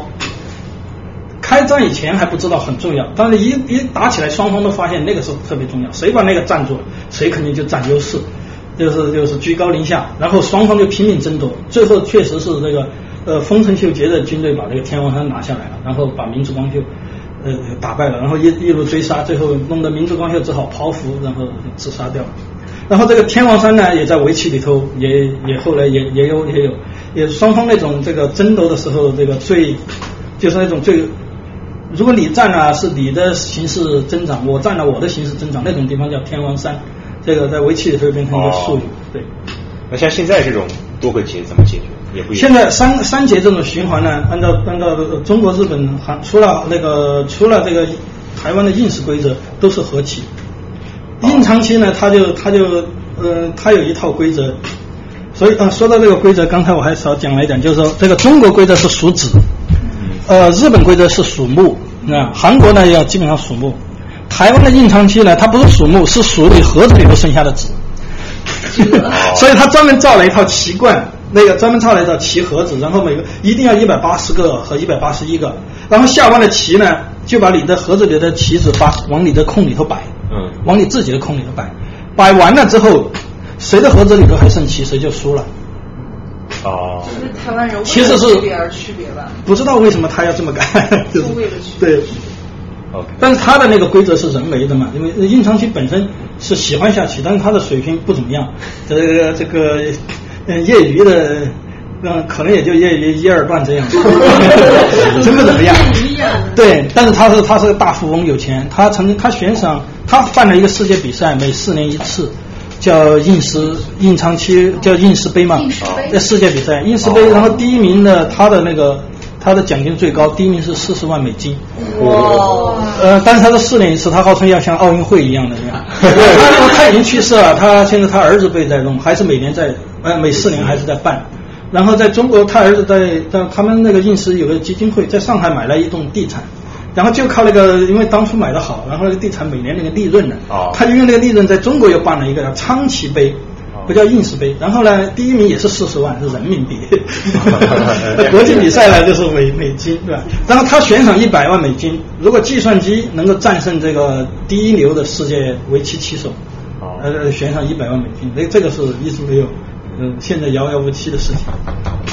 然后他，所以他他那个很奇怪，就是说，你看数子数控，最后他发展到数盒子里的字，所以这个这个这个规则非常奇怪。嗯，你你一会儿会讲吗？就为什么十九个是最好的？对，我会会讲。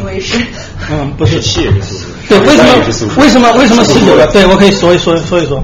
你这个围棋呢，你放在这个角上，这个效率最低，你什么都没有做啊。其实你放在角上，黑的马上就可以吃掉你啊。他走到这儿。你一路一路往那边跑，跑到这脚上就跑不动了嘛，对不对？你一步往要往走，对不对？你这个往走，我走到这脚上就没办法了，就死掉。所以这个是这个最不好。那我走到这儿呢，稍微好一点。这个肯定是被我控制了，这个脚上你不能往里头走，对吧？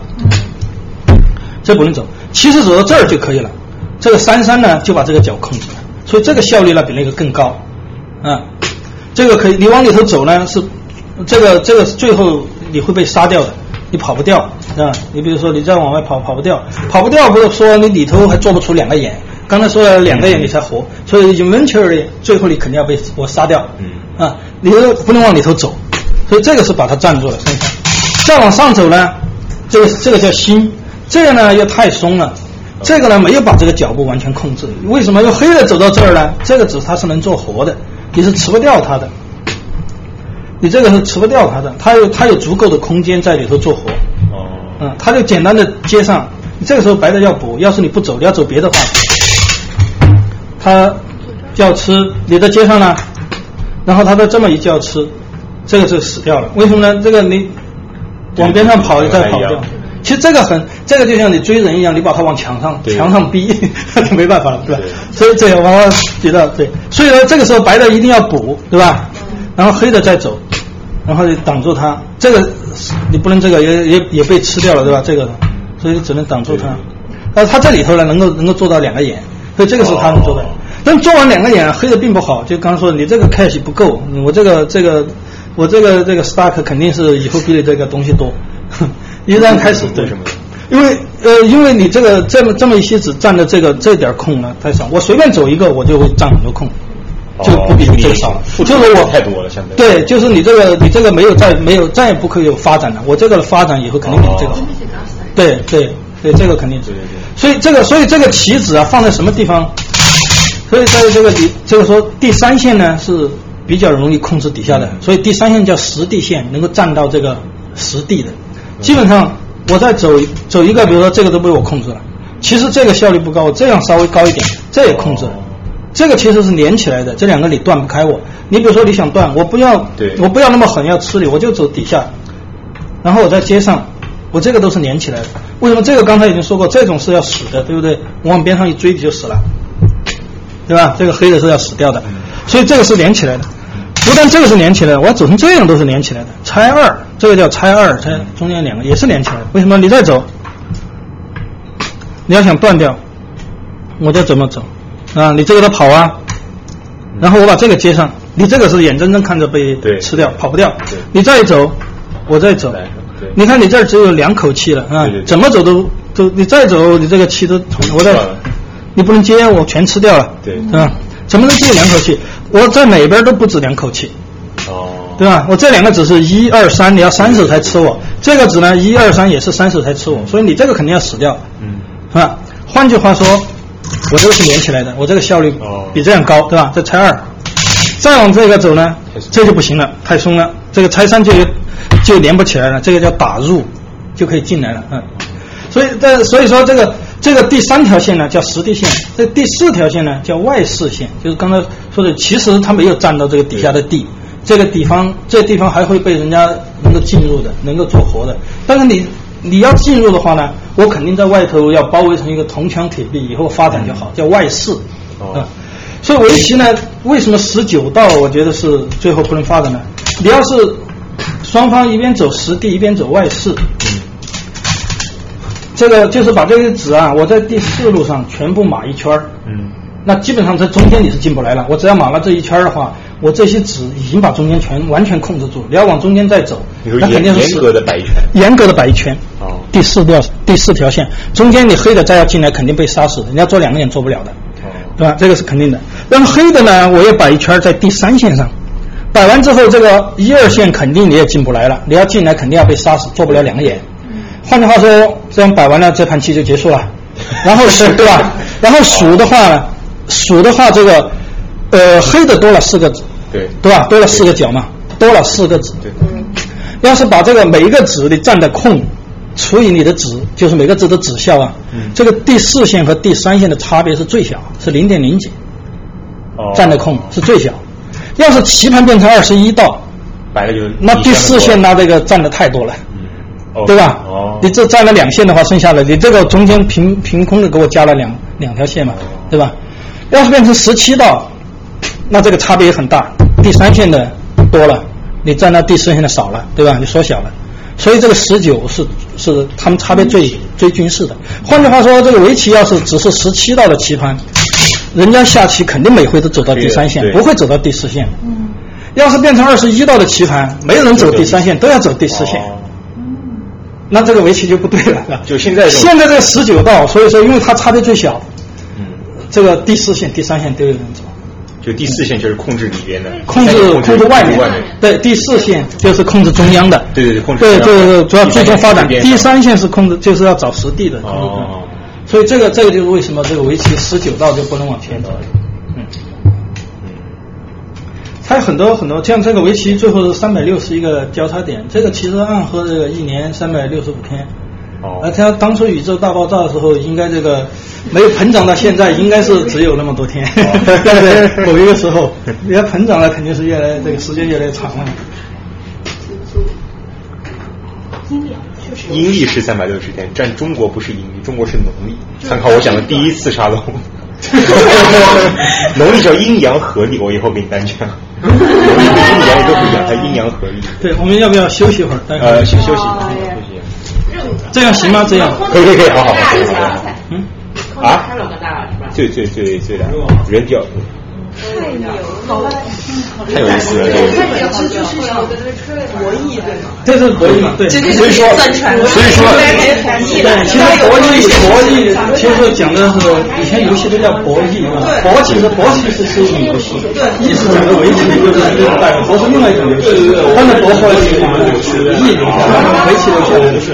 我就觉得这个完全就是在一场对，在想我，然后在这边在想你，然后就说现在，比如说一般来说，就是在第三、第四线就是各是一个流派，是吧？不是各是一个，对，是所有的所有的职业棋手下去，他不可能都下第三线或者都下第。就是说，要么如果我看到比如你一上来走了第三线，那么我就会走。他就会一个，他总是要掌握一种均衡，就是就就跟投资一样，其实你要拿到一些有一些看法，但同时你要有股票，不可能是只要一个。不可能只有一个，它是一样的。所谓圈地的话，就是它会在整个棋盘里面是还是会？对整个棋盘，我刚才说的就是一种极端的这个例子，就是对这个不可能走，不可能走这种形状。但是这种例子就是说，就是那个就是来算这个每个子的效率，第四线和第三线嘛，就是这样。为什么说？比如说你刚才说，比如第一个走这个，第二个这个就能管这两个，这两个基本上连上。我我我我以后会在这边开什么样子，还是我会？另外，另外重新开一个局面，那就看什么地方大呀。就是说，你觉得能够占的地方，围棋就是空的，越空的地方越大。越空地方，对对对，都是这样。就比如说，我现在在这这这对，或者可以更远一点，越空的地方。那么我，但是相当于是有的地方你再往下走，这个是这个就效率不高。那比如白走完这以后，黑的我我可能我就不用走，我就对，你就干别的地方。所以这个为什么一开始？一开始所以这个布局，所以双方一开始一般其实都没有接触的，都是过渡。就说一片，对白的控制，一片黑的控制，对，然后走着走着发现，最后要接触的，对，最后真的。所以说，这个最关键的部分，说就是我们不停在下的时候，要有一种所谓的怎么讲，就是要因为就知道别人是要来怎么讲进攻我们嘛，对，所以说我们需要做的是不断的让你下去，然后等和这些选手，我我我有个桌游跟这个很像。就是叫角斗士，也是四个人，然后四个每个人从脚上开始往里面走走走，走到最后开始互相互相抢点。角斗士。对，博克斯。然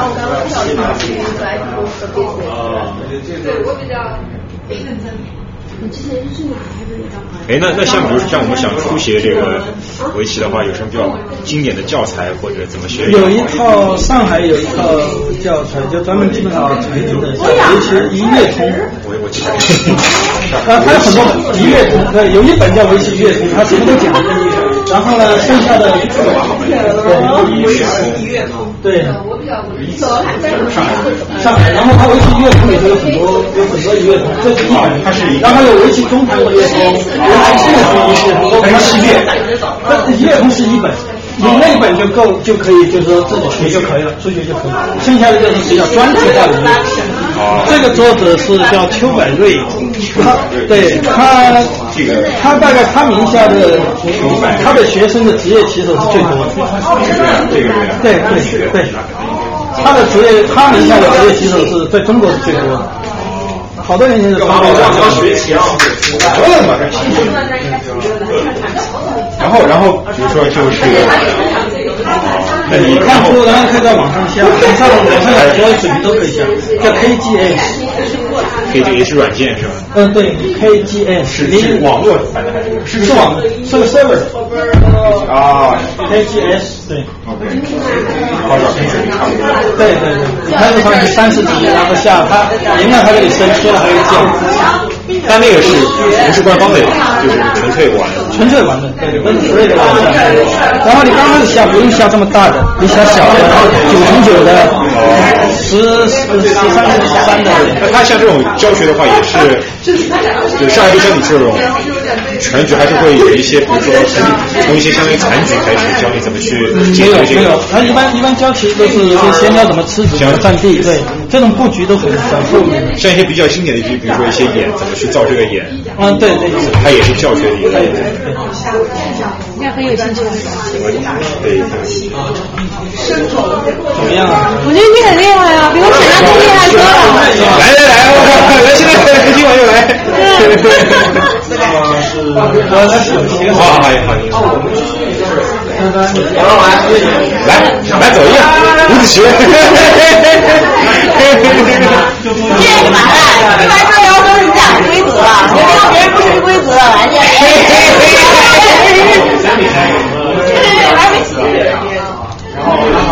我回去看那个棋子，那个画面。那个棋不不讲棋棋的。他不是说他们一手只要报了三集就。但他那个不会讲棋的不会的。哎，你看棋了吗？我没看，我儿子看完了。你儿子看完了？对他，他也是在下一。他现在在风云那学，对，这也教不了。呃，在哪儿啊？那个地方在哪儿？风云在北面，在 Piscataway，在在那个呃 Pasadena 有围棋训练班，对，然后在 Piscataway 有。纽约，纽约。纽约没有。纽约以前有个围棋，有个日本有个围棋，然后日本叫什么纽约俱乐部，后来现在没了。那个好多年，我感觉美国人下棋。什么什么现在有什么什么现在有人叫我我记他说他他他在美国就是下下下全美全部。可能认识，可能认识，可能下午。我也是，我也不想下。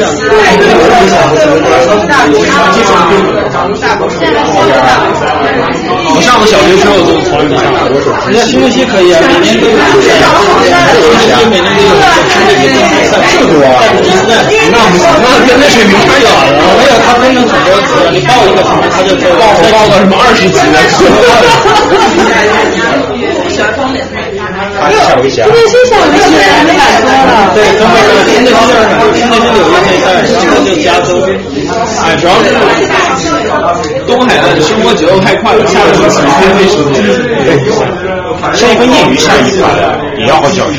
两个小时，一到两个小时，两个小时，两个小时。那真挺不是。我，我觉得你半个小时就下快棋，下快棋，那还是考体，挺考体力。有人问我们，就是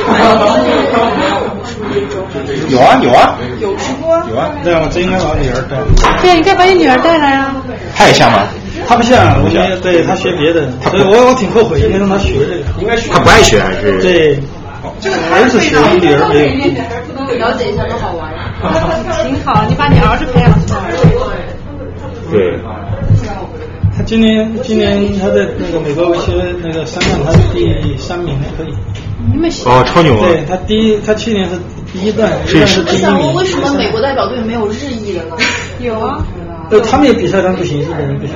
我觉得他们会不会太韩国也那蛮厉害，后来不也？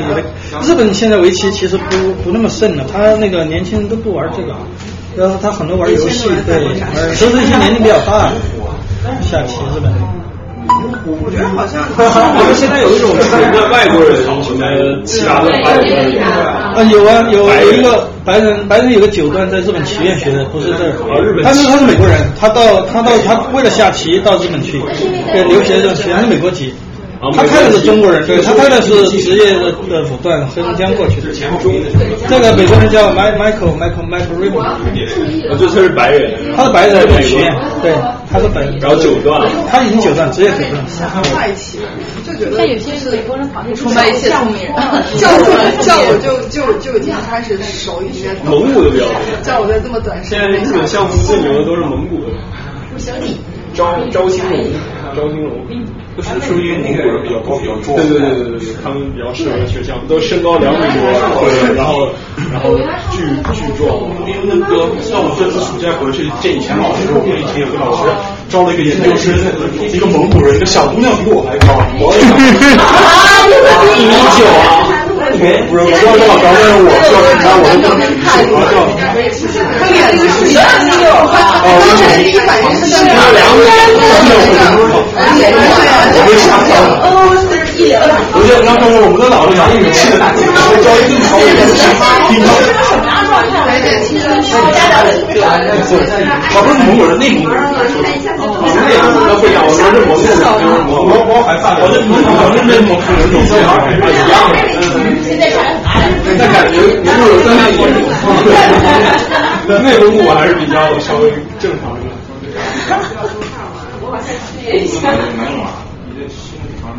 太平他们家的猫就是挠人，狗凶了。我家猫除非被照出来破坏就行了，它来挠一下。是吧？因为我的挠没有耐心，你随便怎么弄它不生气啊。对，不是摸，随便玩，特别。很其实猫很多猫韩国的铁路是跟日本怎么样不一样啊？嗯，它日本它有些硬性规定，比如单关它可以不走了，然后它比如盘脚骑士，它就它就判输，韩国它没判。对，然后双核双核好像他们是一样的，都认为没路，它还是有有有很小的有一点点差，它更韩国更更接近中国一点，就是那个最后的那个输赢的话，基本上是中国差不多。就其实日本的它有有有时候会不同，按照不同的规则，真的数量不一样的，有有有这种。就中国数子的话，就是说他把把把剩下的子全都往自己的地盘上放。地盘和子是一样的，子片接地。多大的对对对，坑呢？然后放完之后磨出来这么厚的呀？就看谁就全放完，放到不能放的看谁子多是吧？嗯，没有，它只数一边的，只属一一边的纸。哦，对对对对对，它就它就现在是一百八十五才算赢。对，一百八。我记得我学的时候一百八十四，那那是六木半是吗？对，六，六木半。一百八十四五木半。五木半，啊，一百八十四是五木半。对。啊，现在都是一百八十五了。对，现在七木半。哦。所以印长期它这个规则，它其实它有道理，它一上来就叫贴八木，然后它还有对它的规则还有一个，它可以用时间来买木，用用木来买时间。哦。他一开始他就说一个人两个小时，哦。用完了之后啊，你可以延长四十五分钟。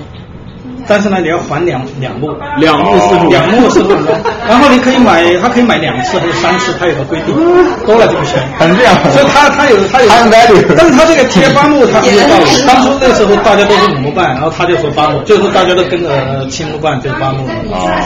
更多的是七木半是韩国先开始，是中国先是，中国中国开始是二又四分之三子是五木半，最后中国变成三又四分之三子，然后韩国就是七木半，日本。韩国是六木半，对了，韩国是六木半，韩国现在都是六木半，对，还不一，这个不一样，对，日本是七木半。我感觉是在看到我在取笑小孩儿。没有，十几斤，就像小孩儿。以前他们日本好像是不贴木的，对，开始日本就不贴木，然后我比你牛逼，然后就是我让你先下黑棋，我用白棋下，这个你不贴木。有啊。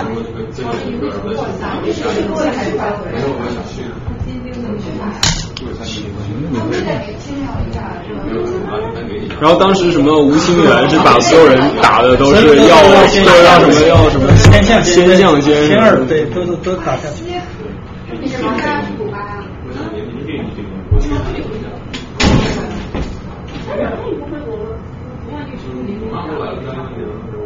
那你比如说让子一开始黑的在在这儿放，对，都放到这里。那不就相当于你在暗示黑的你要走这个这个这条线吗？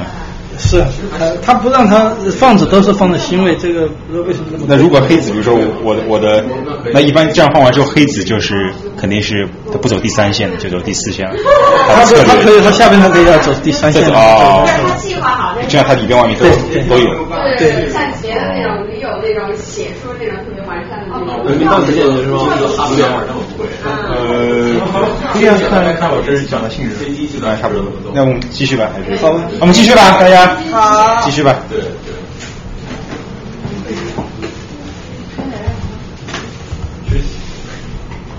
上周我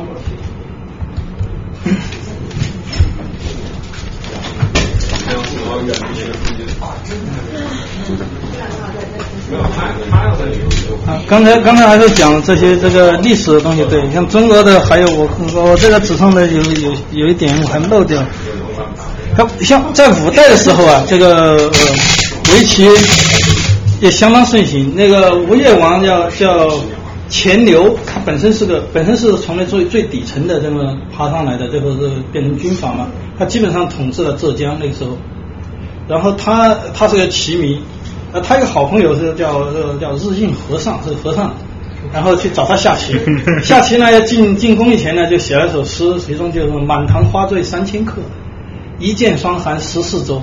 因为当时那个钱缪的呃呃那个钱钱镠他的那个统治的地方，也就是十三个州，加上一些零碎的地方啊，所以他这个是供给他“满堂花醉三千客，一箭双寒十四州”。后来这个后来这个。呃，台湾有本武侠小说，名字就叫《一箭双寒十四州》，就是这么来的。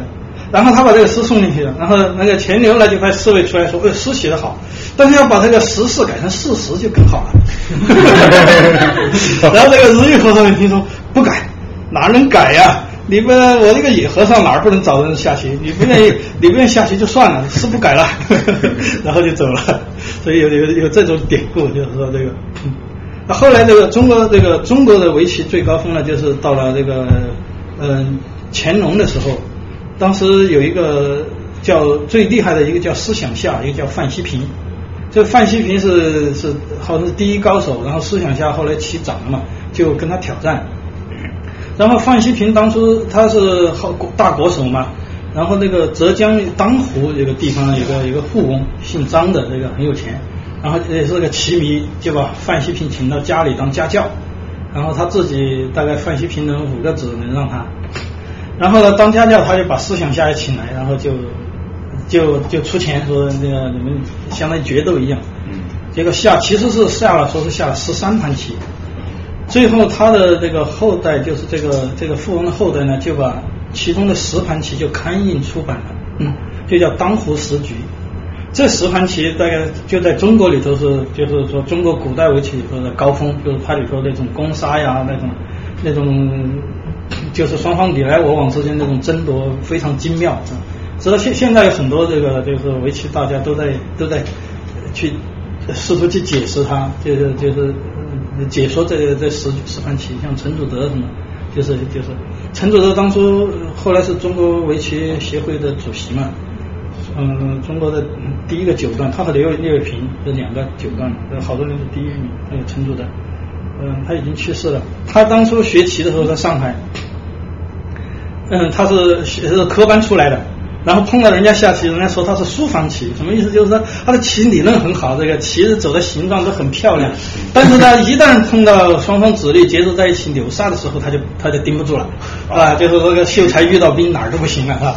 说他是书房棋，然后陈祖德就就很生气啊，然后回去他就他就研究这个当户十局，就打，因为中国古代他这个这个四个子都放在这个叫坐子都放在那儿，基本上没什么布局，就一上来就开始扭在一块杀，所以这个当户十局这个中盘杀的很精彩，然后他就通过研究那个，他把他的后来陈祖德变成逆战棋了，就是他完全就转过来了，变成这个就是靠力量给人家给人家拼的，所以这个这个是中国最厉害的棋，是当户十局。在日本呢，最厉害的公认这个历史上最厉害的叫这个叫秀策，对秀策他没有达到名人。对，当初当初说到那个那个日海和尚哈，他后来他当初跟那个织田信长下了很多棋嘛，每回呢织田信长要输了，呃下呃秀这个秀策下的就是那个日海下的很好的织田信长都会感叹，哎呀不愧是名人啊！这个名人后来就这么来的，就从他那儿来。然后后来这个织田信长被杀掉了嘛，然后那个丰臣秀吉就呃就平叛，把那个逼着那个明治光秀切剖腹自杀了。然后呢，后来这个丰臣秀吉在这个平打仗的过程当中呢，这个。日海呢是才二才二十二岁那时候，他非常他就是非常坚定的站在这个丰臣秀吉一边，然后还还去做道场，就是给那个织田信长的亡灵啊超度啊什么的。当时那都是被明智光秀控制的地方，他根本就是说不畏生死，完全就是很就是很义气的。所以后来呢，这个这个丰臣秀吉本身也是奇民，然后后来评判这个成功之后，丰臣秀吉就就让就就这个就说这个。他的那个政府每年出两百担给那个日海和尚，然后让他专门研究围棋，然后日海和尚就他就干脆他本他他他那个寺庙叫极光寺嘛，他本来是那个极光寺的主持，他就干脆把极光寺就让给那个他的师弟做主持，他的他住的那间房子叫本因坊，然后他就从此就是说就是就专门研究围棋，然后招收徒弟，然后他自己号称本因坊，本因坊这么来的，然后到了明到了丰臣秀吉。呃，后来丰臣秀吉毕竟是平民出身，他后来根基不大不大够。他死掉之后，他留下一个很小的儿子，最后被那个被那个德川德川家康呃干掉了，干掉。然后后来德川家康统治就是江户时代，就是幕府时代，然后统治了两百多年，一直到明治维新才被推翻了。德川家康本身也是齐民，然后到了德川时代呢，他就他就。定了很多制度，像这个日本的这个这个围棋制度，这个段位制度、九段呐什么的，都是他搞出来的。呃，他就他就这个定还有这个御城棋，就是说每年让这个这个大国手在这个天皇面前这个呃比赛一把这个御城棋。然后呢，他就定了这个名这个九段呢围棋呢，每年的俸禄是三百担。然后当初还还不光是围棋，因为他这个他平定了天下的这个。要文治武功了，就要开始文治，所以还要包括象棋啊，这些也在里头。日本象棋，对日本象棋的九段呢，这个待遇就相当于围棋的八段，他就是他有这个，就是围棋是最高的。对对，呃，所有的日本象棋其实这也是中国象棋从朝鲜这么传过去的，但它的那个变化，它是死掉的子可以放回去，我把你的子吃掉是那是我的俘虏，我随时可以放回棋盘上去。这样造成他的日本象棋其实比国际象棋还要复杂一点，但是还是比不上围棋。然后他的待遇就是说，这个九段就相当于围棋的八段，就这样。然后围棋呢，这个当初这个呃，就是本因坊家每年这个有三百担啊，呃，然后然后呢叫名人，他是最厉害的。当初呢还有另外四个家族，一个是什么井上，还有安井，还有一个林，这四个加加上本因坊。这个就是呃，他们水平都差不多，然后就争夺这个名人，然后规定名人只有一个，九段就是名人，名人就九段，这个每个时候九段就只有一个，啊，有时候根本就没有九段。有一有一段时间，这四个家族的这个掌门人呢，其实水平后来公认都很高，可是谁也不服谁，结果最后造成没有九段，四个八段在那儿。其实每个人都有九段的水平了，然后直到后来这个。这个秀策呢，最高是拿到七段，他没有拿到九段，因为他他去世的早，三十几岁就死掉了。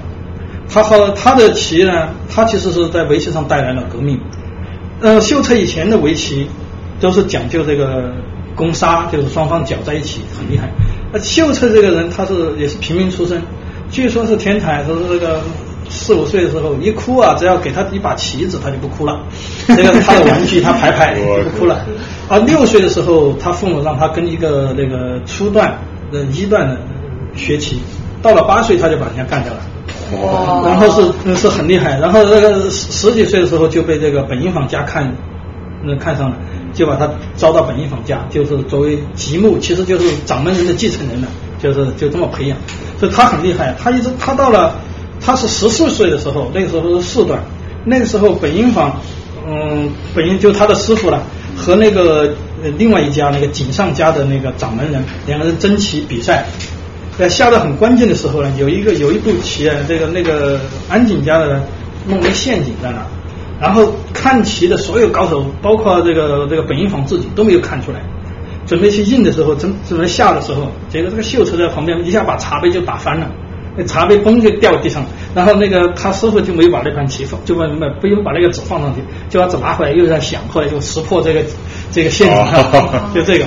当时呃当时这个这个安景也不好说什么，没办法，但是他就是他那个时候就不是很厉害了，已经是。后来安景和这个本因坊要争夺名人，这个一直没有成功。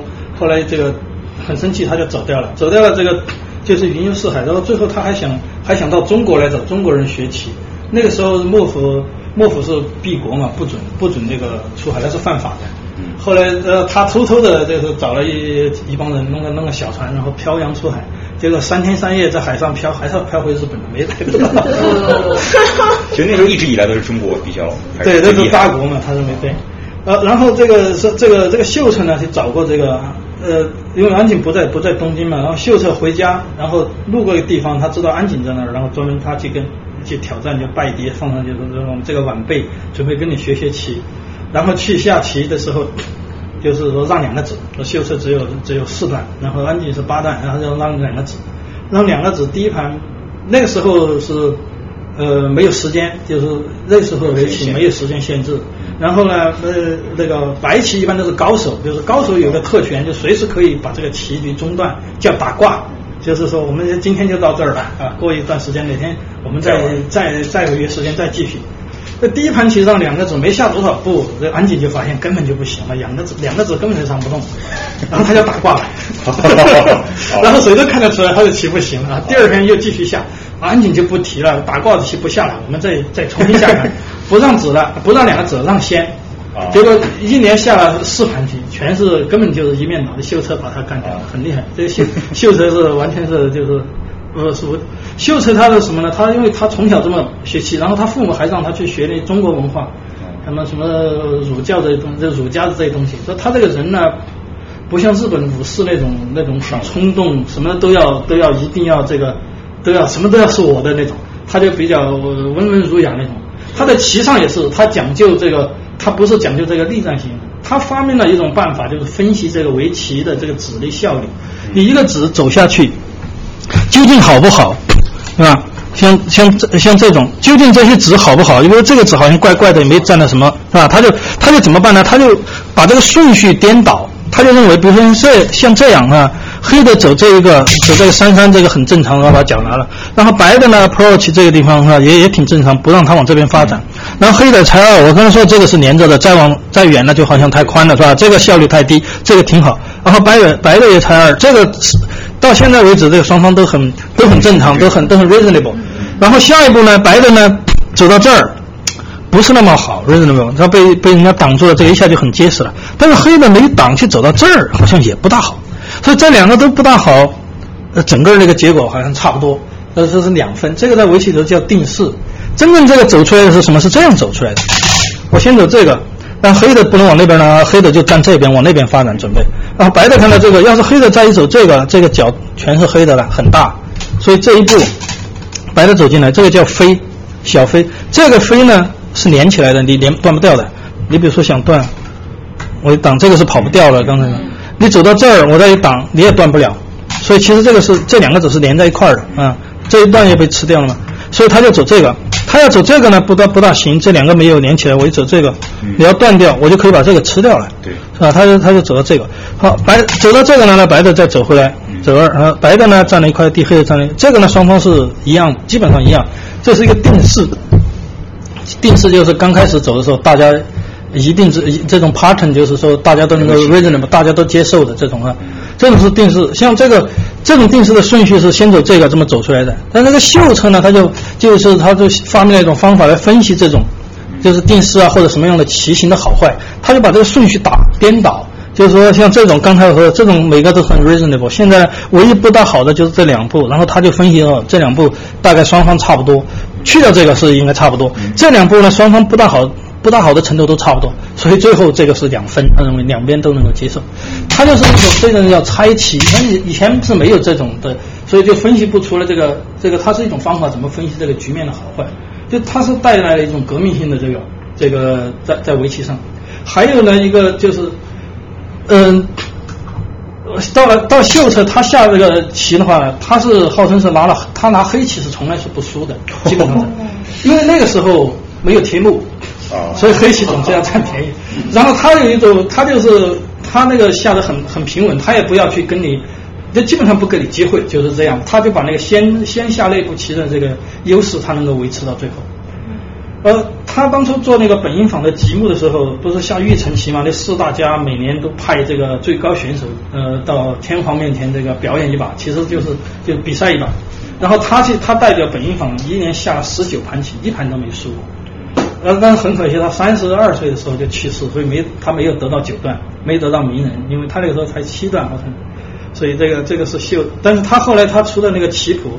在，就是呃很有在在围棋史上就是很有价值，觉得是革命性的革命性的东西。然后后来呃现在现在日本这个棋院搞了一个日本那个围棋名人堂，秀策是第一个入选入选的入选的这个名人堂。这是这个秀策。我我我问问题吧，就是您刚才说那个，如果我这边像中国四个定了之后，啊，这个这个起一开始做事的这个就没有什么做事的这个这个这个这个步骤了，是吗？对，他就没有对日本，他的他日本他日本人他的，比如说他比如说他先走这种，他这个叫小木，嗯为什么叫木是吧？他他走这种东西好，那现在好像呃职业的都是走这个，因为这个星位呢，星位呢往外发展也很好，但是它有弱点，这两边都一样的，这这个控制不了脚上，这个脚上小目呢，他是他是控制不了这边，但是他如果再加一步棋，这个叫无忧角。就是你根本不用 worry 了，这个脚上肯定是你的。神奇的对角线。对，这个叫无忧角。他他这样一走，这个脚他完全是控制住了。你怎么你要进来，这个要这个要被吃掉，这个是最后做不活的。你走到这儿，他也挡住这个也是他的，所以他这个叫非常坚实。这个跳的有两个角。对，这个叫无忧角。对，再往远一点，这叫大飞脚。这种呢？这个角基本上是你的，但是一旦外边人家有纸了之后呢，就不行了。对，如果是这样，外边有纸，这个还是黑的，进这个是进不来的。这样的话，这白的可以进来，可以在里头，可以在里头做活。对，因为它用用这颗纸，它可以做活。哦。嗯。它可以做活，呃，这个，嗯，这基本上就做活了。所以，所以他日本他要下这个小木呢。呃，秀策呢，他他他他可能他如果拿黑棋，他总是这样，第一步下这样，这个后来变成了一个，那哦，他走这个走这个，然后他走这个，然后走这个他就走这个，他总是这样，总是这样，然后白的他就走，他就走这个，他认为他他这样他就是他下的那种这个叫秀策流，就是他的一种风格了，他最后把这个棋局导致就是说没有那种很混乱很激烈的。一招不是满盘皆输那种情况，就是都是每每个地方都很很很仔细，你的站的对，然后他最后最后总是能够把那个最先的那一步棋的效率发挥到最后，最后你把它消不干净，他就赢那么一点点。嗯，他总是他就是，所以他是这是这是他弄出了这个秀策。就说这个不同的这样开始的造势会走到后面会，就是这个绞杀的这个局面会有很大的差别。比如说有的情况是在某一个。按区域来调查，有的时候可能一个地方的先后会影响到整个。对对对，其实应该是影响到全局性的，对。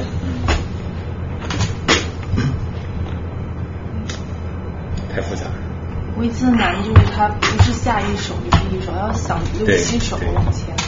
所有的棋都这样，但我觉得它这个难就在于它其实它的规则不像国际象棋或者中国象棋，它至少你马怎么走，象怎么走，它就这样，所以它变化很多。就是无招胜有招。对。对，秀秀策是一八四几年的人，八，对，是十九世纪的，对，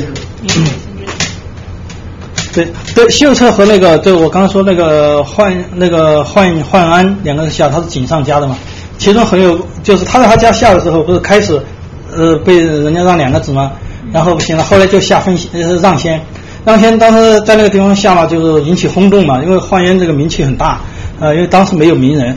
他是八段的是最高水平的，然后说这个有个有个年轻人才十几岁，十六岁吧，来跟他挑战，很多人来看这个会不会下棋都在看，跑跑到跑到家里看，然后看到其中的时候下到一步棋的时候呢，然后有一个医生根本就不懂棋，就给旁边的人说，嗯，这个棋好像焕烟要输了，人家所有看棋的人都认为焕颜形势好，说这个这怎么回事？然后最后确实焕颜输了这个棋。后来下来，人家就问这个医生你怎么知道？医生说啊，我当初看到秀策下到中间有一步棋的时候啊，这个欢颜耳朵都红了。我作为一个医生，我就觉得 这个耳朵红了，对他这个是肯定是出乎他的意料，已经把他这个心理上打破了，心理防线已打破。对，后来那盘棋留下来了，现在都还找得到。那个那部那盘棋叫耳赤之名手，这很很有这个很有意思，对。说到这个，那一般像这样就是从头开始下的话，一般下到几手会开始有这种绞杀的局面？一般大概不是这个很难讲，一般都是五十手以后才开始。对，五十手以后。对，各下五十。对，要看要看情况，要看情况。对，对，因为开始五十手以后，对，所以日本里日本后现代围棋有一个叫藤泽秀行刚去世的时候，他下了很，他号称这个五十手天下无敌，因为他的布局很好。对。然后，但是后来韩国最厉害的时候是。那个呃呃李昌镐、曹新贤和那个刘昌赫三个人嘛，然后说是这个呃曹新贤的这个布局最好，他他确实是当时布局最好。然后中盘是刘昌赫，刘昌赫是个业余围棋出出来，就他没有通过那种职业考职业什么的，最后他是业业余棋手身份，然后在业余比赛得了第一名，然后然后把他 convert 成职业的，然后参加职业比赛，得很多世界冠军。他是说他是中盘最厉害，就是那种嗯对攻啊杀的时候最厉害。然后李昌镐是官职最厉害。哦。然后他跟因为就凭他的官职最厉害，他统治了这个世界棋坛好多年。对。现在现在不行了，对，现在还在下，但是现在不行，现在不行了，现在他。多大年纪了？三十多，三十多。那像像你来看怎么看这个？比如说我这个一开始五十手这个招式，怎么说一说是一个好的一个开局？看不出来这种很难讲，对，因为不是不是单方面的，你要看双方的这个，就是有时候你都要人家配合，就是就大概是一个什么感觉？就是哎呦，一看这个，就是他的前子，他比如说他的他他的棋子这个效率都很高嘛，呃，这个有发发展的呃前途比较好，这个很难讲，这 个对。棋手为啥为啥会不行啊？就是比如说李昌镐为什么？他年龄大了，精力跟不上，对，体力不行。对，围棋围棋是很累，其实。对。我去参加美国，美国有围棋比赛，每年有一个叫美国围棋围棋大会，一般在八月份有一个星期，然后就是等于很多人，一般都四五百人，啊，就是凑齐好的都都在里头下，反正他分成很多很多很多组嘛。然后我去下每回，他其实每天只下一盘棋，那一般我去下呢就有两个比赛可以参加，每年就每天可以下两盘棋。就这么每天下两盘棋，一个星期下来累得要死。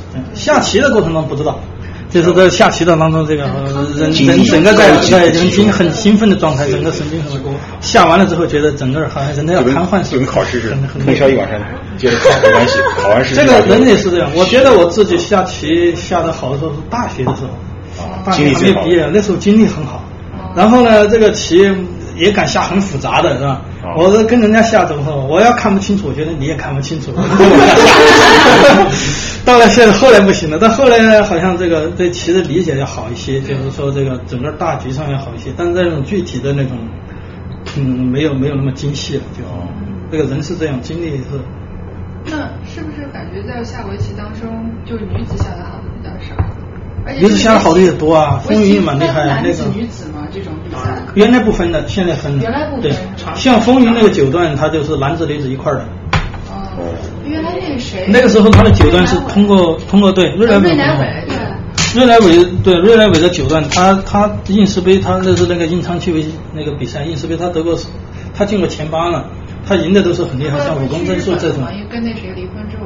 他和他不最近又回来了？他没离婚，没有，他没离婚了。那是谁跟那谁？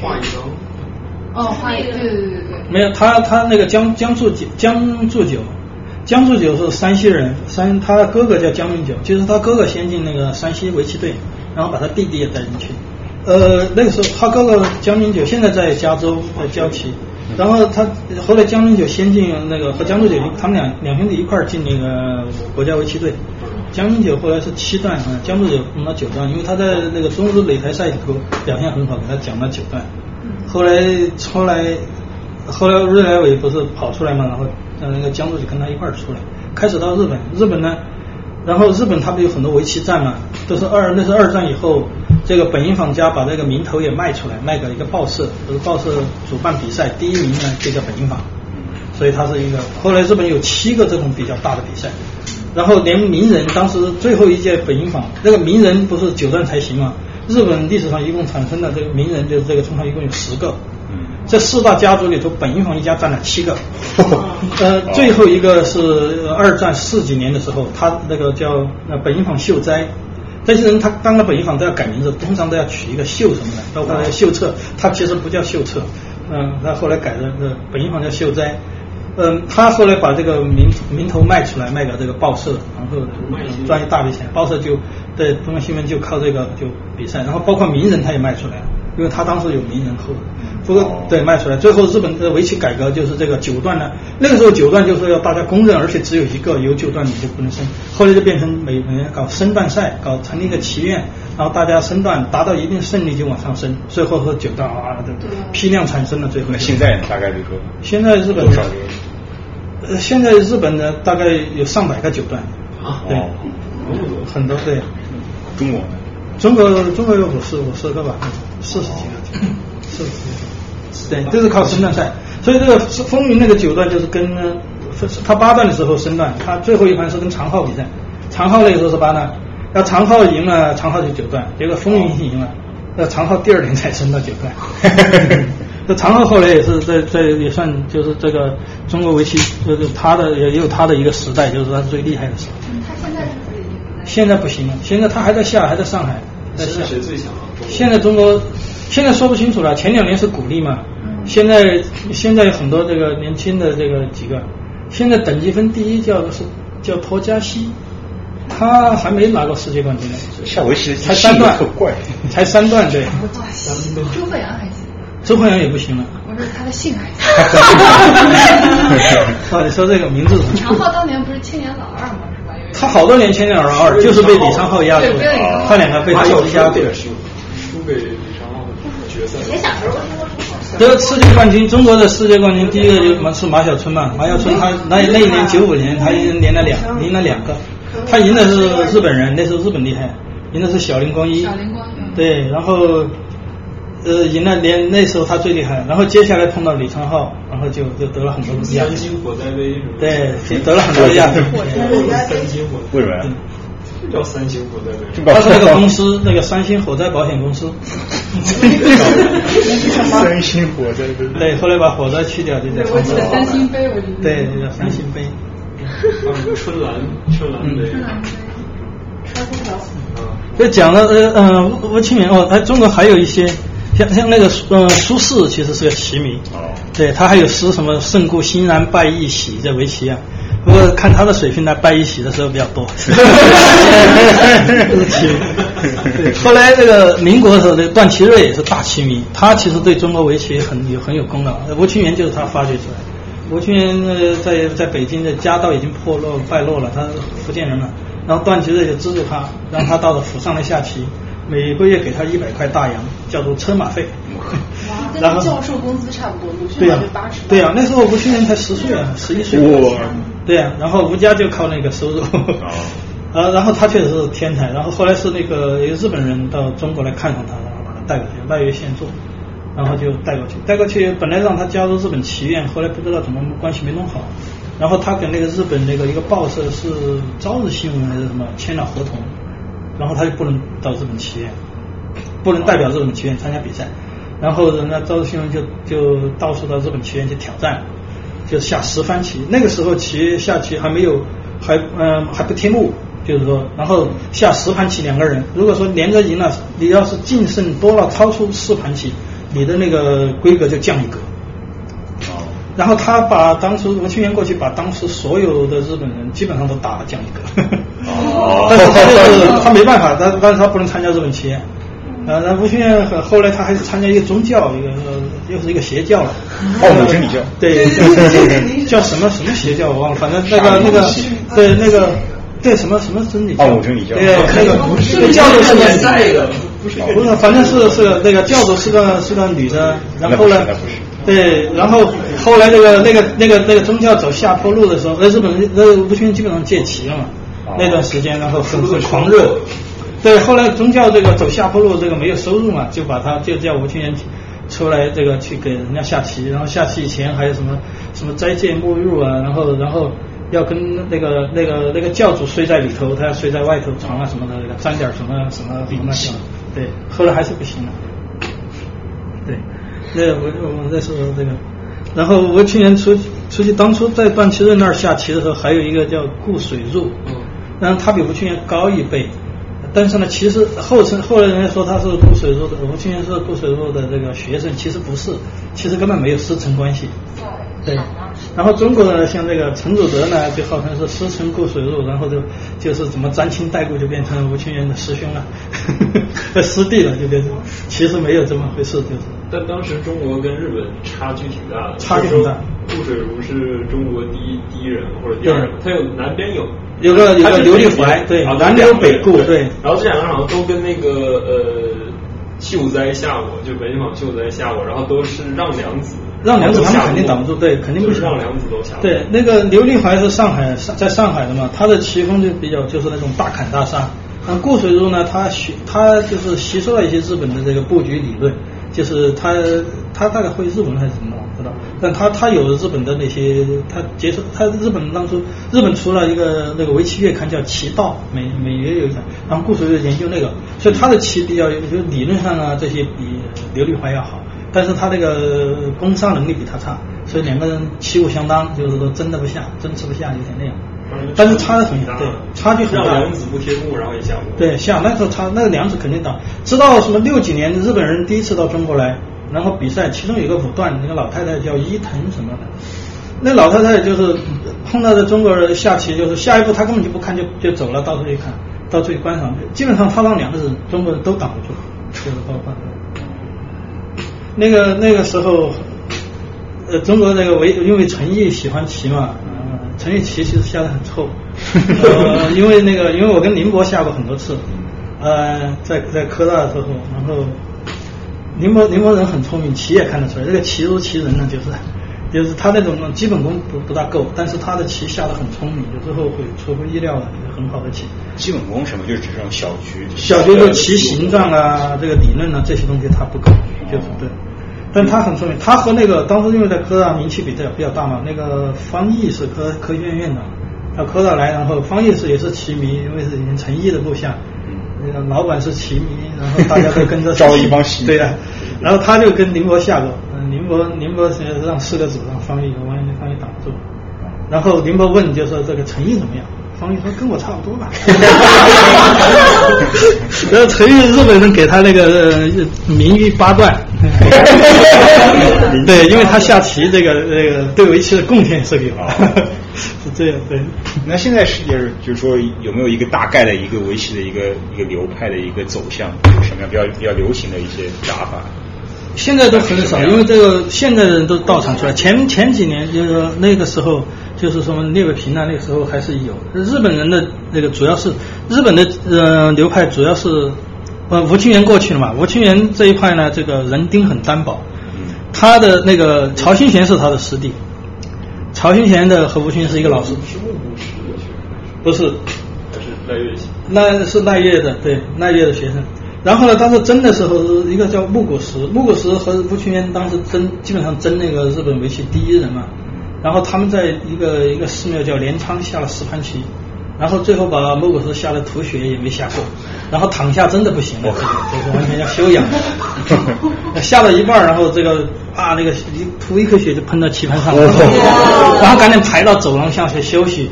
嗯，然后最后说要不要继续？要继续。后来下完不行，不能再下。他就他下不过，下不过那个吴清源。然后后来他就转过来就是招弟子，到日本各地到处去寻访，找了很多人，包括后来。后来日本的最厉害的那些，基本上全是他的学生。然后除了这个呃曹新贤这边，包括那个赵志勋啊、武功正树啊、藤泽秀行，那时候日本叫做六大超一流，全是他的学生，全是木谷实的学生。那那个那个很厉害。但林海峰是？林海峰是吴清源的，所以吴清源这边呢，这个人丁很单薄。他下来就林海峰，林海峰下面有张许是台湾的过去，然后。然后呢，吴清源的这个师兄弟呢，这个曹清贤很厉害，然后回去也是只收一个徒弟，就是李昌镐。呃，这边人少了，但是每个个顶个都很厉害，很精。那现在比如中日韩的这个现在最近这两年是中国厉害了，对中国人多还是这个打群架？那那比如说中日韩三国家棋风，棋风差别是这个中国在日本和韩国之间，的韩国的棋是不讲理，但是他因为不讲理，他什么都敢下，然后就发掘出一些新的东西，对。然后他的布局，呃，日本人讲究这个布局一般都是脚上这种定式，然后韩国人研究出一些边上的定式，已经就是发展了。因为刚开始这个下棋呢，总是先站脚嘛，那围棋用语这个金角呃金角银边草肚皮，因为脚上的效率最高，你要只把两面围住，这个地就是你的了。对。边上你要围三面，中间围四面，是吧？然后呢，一般下棋呢都是都是下到自己右上角，为什么呢？要把这个这个地方呢让给对方。这个是一种礼仪，所以我看到人家有些学棋的时候？那个老师让人家让学生来复盘就下完了，然后在第一步就骂你这个是臭棋，为什么呢？你一下就放到人家这个地方来了，那个是不对的，所以第一步就凑齐了，对，因为 就是这种对，所以这个都都是这个日韩国人就是把这个一开始先放脚上，所以脚上有很多定式，就怎么走的这些 pattern 已经研究清楚了。韩国不但在脚上研究清楚了，他边上已经找到很多这种。因为他把他把很多这个日本人讲究讲究骑行，讲究的最极端的例子叫大竹英雄，他做过日本棋院院长、理事长，然后也得过很多这个头衔冠军。他人家叫他美学美学的那个大族叫他，他的棋就是说他宁愿宁愿输棋也不要把棋形下得很 难看。什么叫棋形很难？什么叫棋形很难看呢？棋形最难看的像这种就是很难看。为什么这四个字挤到一块儿？这个效率很差，对对吧？我要把这四个子变成这个样子，你看看我要占多少地，对对吧？你这四个子这个这个临在在一块儿，好丑，对这个效率很差。要是他要是吓成这种形状，他就不干，就是说这个大竹啊，你看舒淇他也不这么做。他他就很他就讲骑行，像韩国人呢就把这些推翻了，根本就不管什么骑行，怎么只要有用怎么来，就是就是他的棋形也是，他的棋形也是有道理啊。骑行也也有道理，对，但是人家不是百分之百的，有时候你根本确实不能讲究骑行，对。然后韩国就把这个禁忌打破嘛，就等于，然后他的他所以他的发展出来，他后来把日本人干掉。中国呢，基本上介于之间。嗯。中国最开始的就是那个民国以前的日本围棋传回来以前，中国人也是没有这些理论，什么没有棋形的，就是也是也是攻杀。啊，日本人呢进来了，中国跟着日本人学。我当时学棋的时候。我跟老师还自学日语啊什么的，因为那个时候没有资料嘛，都日本棋道，然后也读不懂，还自学日语啊什么的，我们还跟着抄棋谱啊什么的。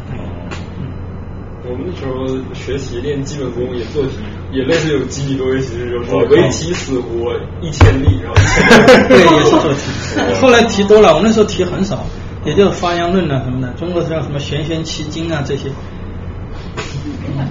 那那些题会不会束缚思维？什么东西？就是那个题库啊。题库有，那现在题库很多，它有很多那个不同的阶段。嗯，不就适合不同的 level 的。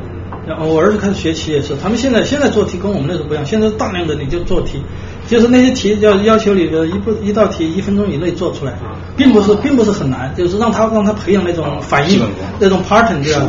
在那种 pattern 底下，最后他下棋的时候他就会知道，哦，这种 pattern 下可能有东西，可能有什么东西那种。有羊要去发出，可能他发得出来，啊，多想一想就想出来。要是你不想，那就放过去。围棋更多的是一种天赋呢，还是更多的是一种后天的努力啊？嗯，你要达到最好的，还是要有天赋。但是你要会，就是说都无所谓。对，一般人，一般的，一般人就是说学学习自己努努力，这个达到业余上段是没有问题的。天赋指的是就是一种一般的，就这个人很聪明，很针对就是围棋的？就是围棋，对，就是围棋。现在这些高手们是不是都是那种？这下棋的高手肯定都是天赋，围棋上都是有天赋，确实。你看像古力，他确实是，他下出来的棋，人家说他是最强的。最强的业余棋手，因为他下出来的棋，人家有时候觉得这好像只有业余的下出来，这个形状啊什么的很差。但是他确实他能够认识到就是围棋，他能够感悟到人围棋里头有一种与别人与众不同的一种领悟，就是这种确实应该是效率更好，效率更好，确实是。他有好多这个下的这个比较经典的这种手法都看得出来，就别人一般都不会这么下，然后让他下出来，你会发现，哎，确实是他这个是对的，别人 hold 不住。对对对对，你也是力量型的。他其实他他中盘搏，他说其实他是自孤最厉害。什么叫自孤？就是说自孤，就是说你比如说。对，就是那个棋没有做活，被人家进攻，你是是你是呃防守的那一方要跑，不然要被人家杀掉。那种棋叫孤棋，就是你要有两个眼呢，就不叫孤棋了，就是活了，是吧？你没有两个眼，以前被人家进攻，那个叫孤棋。他鼓励呢，就是说处理这种孤棋很好。一般进攻的一方总是总是好嘛，对吧？我的进攻总是要你要你要丢盔卸甲嘛，我总是要有些得到一些 profit，对吧？profit 我可以就是说我可以控制这个流向。然后鼓励的这个被这个一路逃跑的过程中，他总是可以制造点麻烦，然后通过那种麻烦，他总是能够达到很很好的效果，哎，收益。但是他当初能够之所以能够下成孤棋，他肯定在别的地方已经捞了很多东西了，对吧？通过你的进攻，你应该把那种被捞掉的东西拿回去，然后他的自估能够达到什么？就拿不回去，然后他就行。他其实自估最好，对。但是赵志勋是最出名的。赵志勋对赵志勋是赵志勋。当初和争的时候，他和武功正数，他两个是极端。赵志勋就棋就下了三线，人家说他是右手、鼹鼠、地铁下了围棋像地铁一样，总在地下钻。武功正数的棋就是在天上飞。然后那个日本那个藤子秀行，我刚才提到过，说天下这个五十步天下第一那个，他就说我们的棋以后都留不下来，武功正数的棋应该留得下来。说是因为他他叫宇宙流，号称武功自己不说叫宇宙流，宇功武功自己说我这个叫自然流，他说围棋就是自然就应该这么下，别人都说他是宇宙流，就是他的棋他总是下三连星，这他我是他的 fan，所以我也跟着他下三连星。为什么什么叫三连星呢？就这样，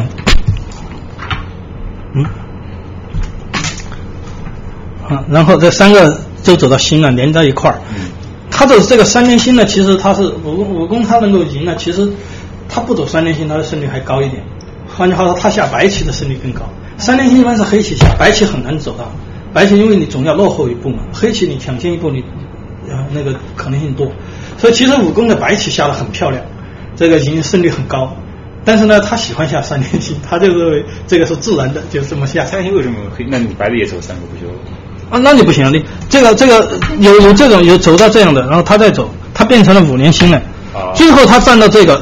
这一步其实确实是不不止一步，你你把这个变成白的，那完全不一样，对不对？嗯。这个相当于天王山了，有点对不对？这个黑的要发展一下，把白的限制住了；白的发展把黑的限制住了，好像就是那种分水岭的地方，对吧？要是你这么跟着他走，他肯定那他肯定赚。这一步不止那个先手一步的那个优势，最后那个什么七木半贴不回去的啊，他是肯定是。像这种局面，如果我让你这个，就是你让我这个局面，相当于让多少目？没有让这双方一步一个人一步啊。对，相当于这些它的优势有多少？这有可能有十目棋的优势了，对，接近十目棋的优势。对。我这下一步棋基本上把这角占了，一步棋基本上开局的时候有十目，对，我把角占了已经有四目，然后加上以后的发展，十目棋应该有，嗯，所以第一步棋应该有十目，但是我下一步之后，你马上接着下一步该你了。所以我要还实木的话，就等于相当于我让你先走了，对不对？对啊。这是不对的，所以说最后最后一勾血大概是七木半比较合适。嗯。然后他和那个赵志勋后的成绩，就是实战的成绩比武功证书要要好一点。但是武功武功证书刚开始学的时候是跟一个业余的学，最后这个被木谷实发现，到他那个家乡去发现了，然后把他带回去。但是当时武功正数已经是武功已经有十一岁了，赵志勋比他小，大概才八岁，然后还带个冲锋枪，这 个玩具嘛，咚咚咚咚咚，然后一下棋呢，这个武功还下不过他，然后武功很沮丧。说我原来在当地这个都是都是很厉害的了，是吧？神童之称，跑到这儿来，一个八岁小孩天天玩冲锋枪，把我干掉了，很郁闷。小孩就能坐得下来几个小时。对，然后过了若干年，之后后来他水平跟武功跟那个赵子新分庭抗礼，是差不多。后来还是赵子新稍微好一点。嗯。然后赵子新中间还出了一档车祸，出了一次车祸，刚下完棋从日本棋院出来。啊，摩托都把他撞了，然后后来这后来也没怎么判决，就是说呃是说是意外，但是这人家这个韩国人就觉得这是种族歧视，因为赵志新是韩国人。哦。然后后来还在坐在轮椅上去比赛，然后他说他这个是精神上的，那个那时候是输了，但后来他还是赢赢回来的。赵志新现在还在下。赵志勋现在还在下，还在还在下，但是他那个呃有六十，对。一般棋能下到多大？就是棋手的运动生涯没有？没有运动生涯，我想现代的围棋的话，大概你下到三十五都更了不起。对，你要保持那种状态的话，是吧？但日本人下的时间长，日本人职业围棋比赛，他们 八九十岁人还在下，对，但是他们输的多了就是，对，这竞技上就不大行。没有十几岁。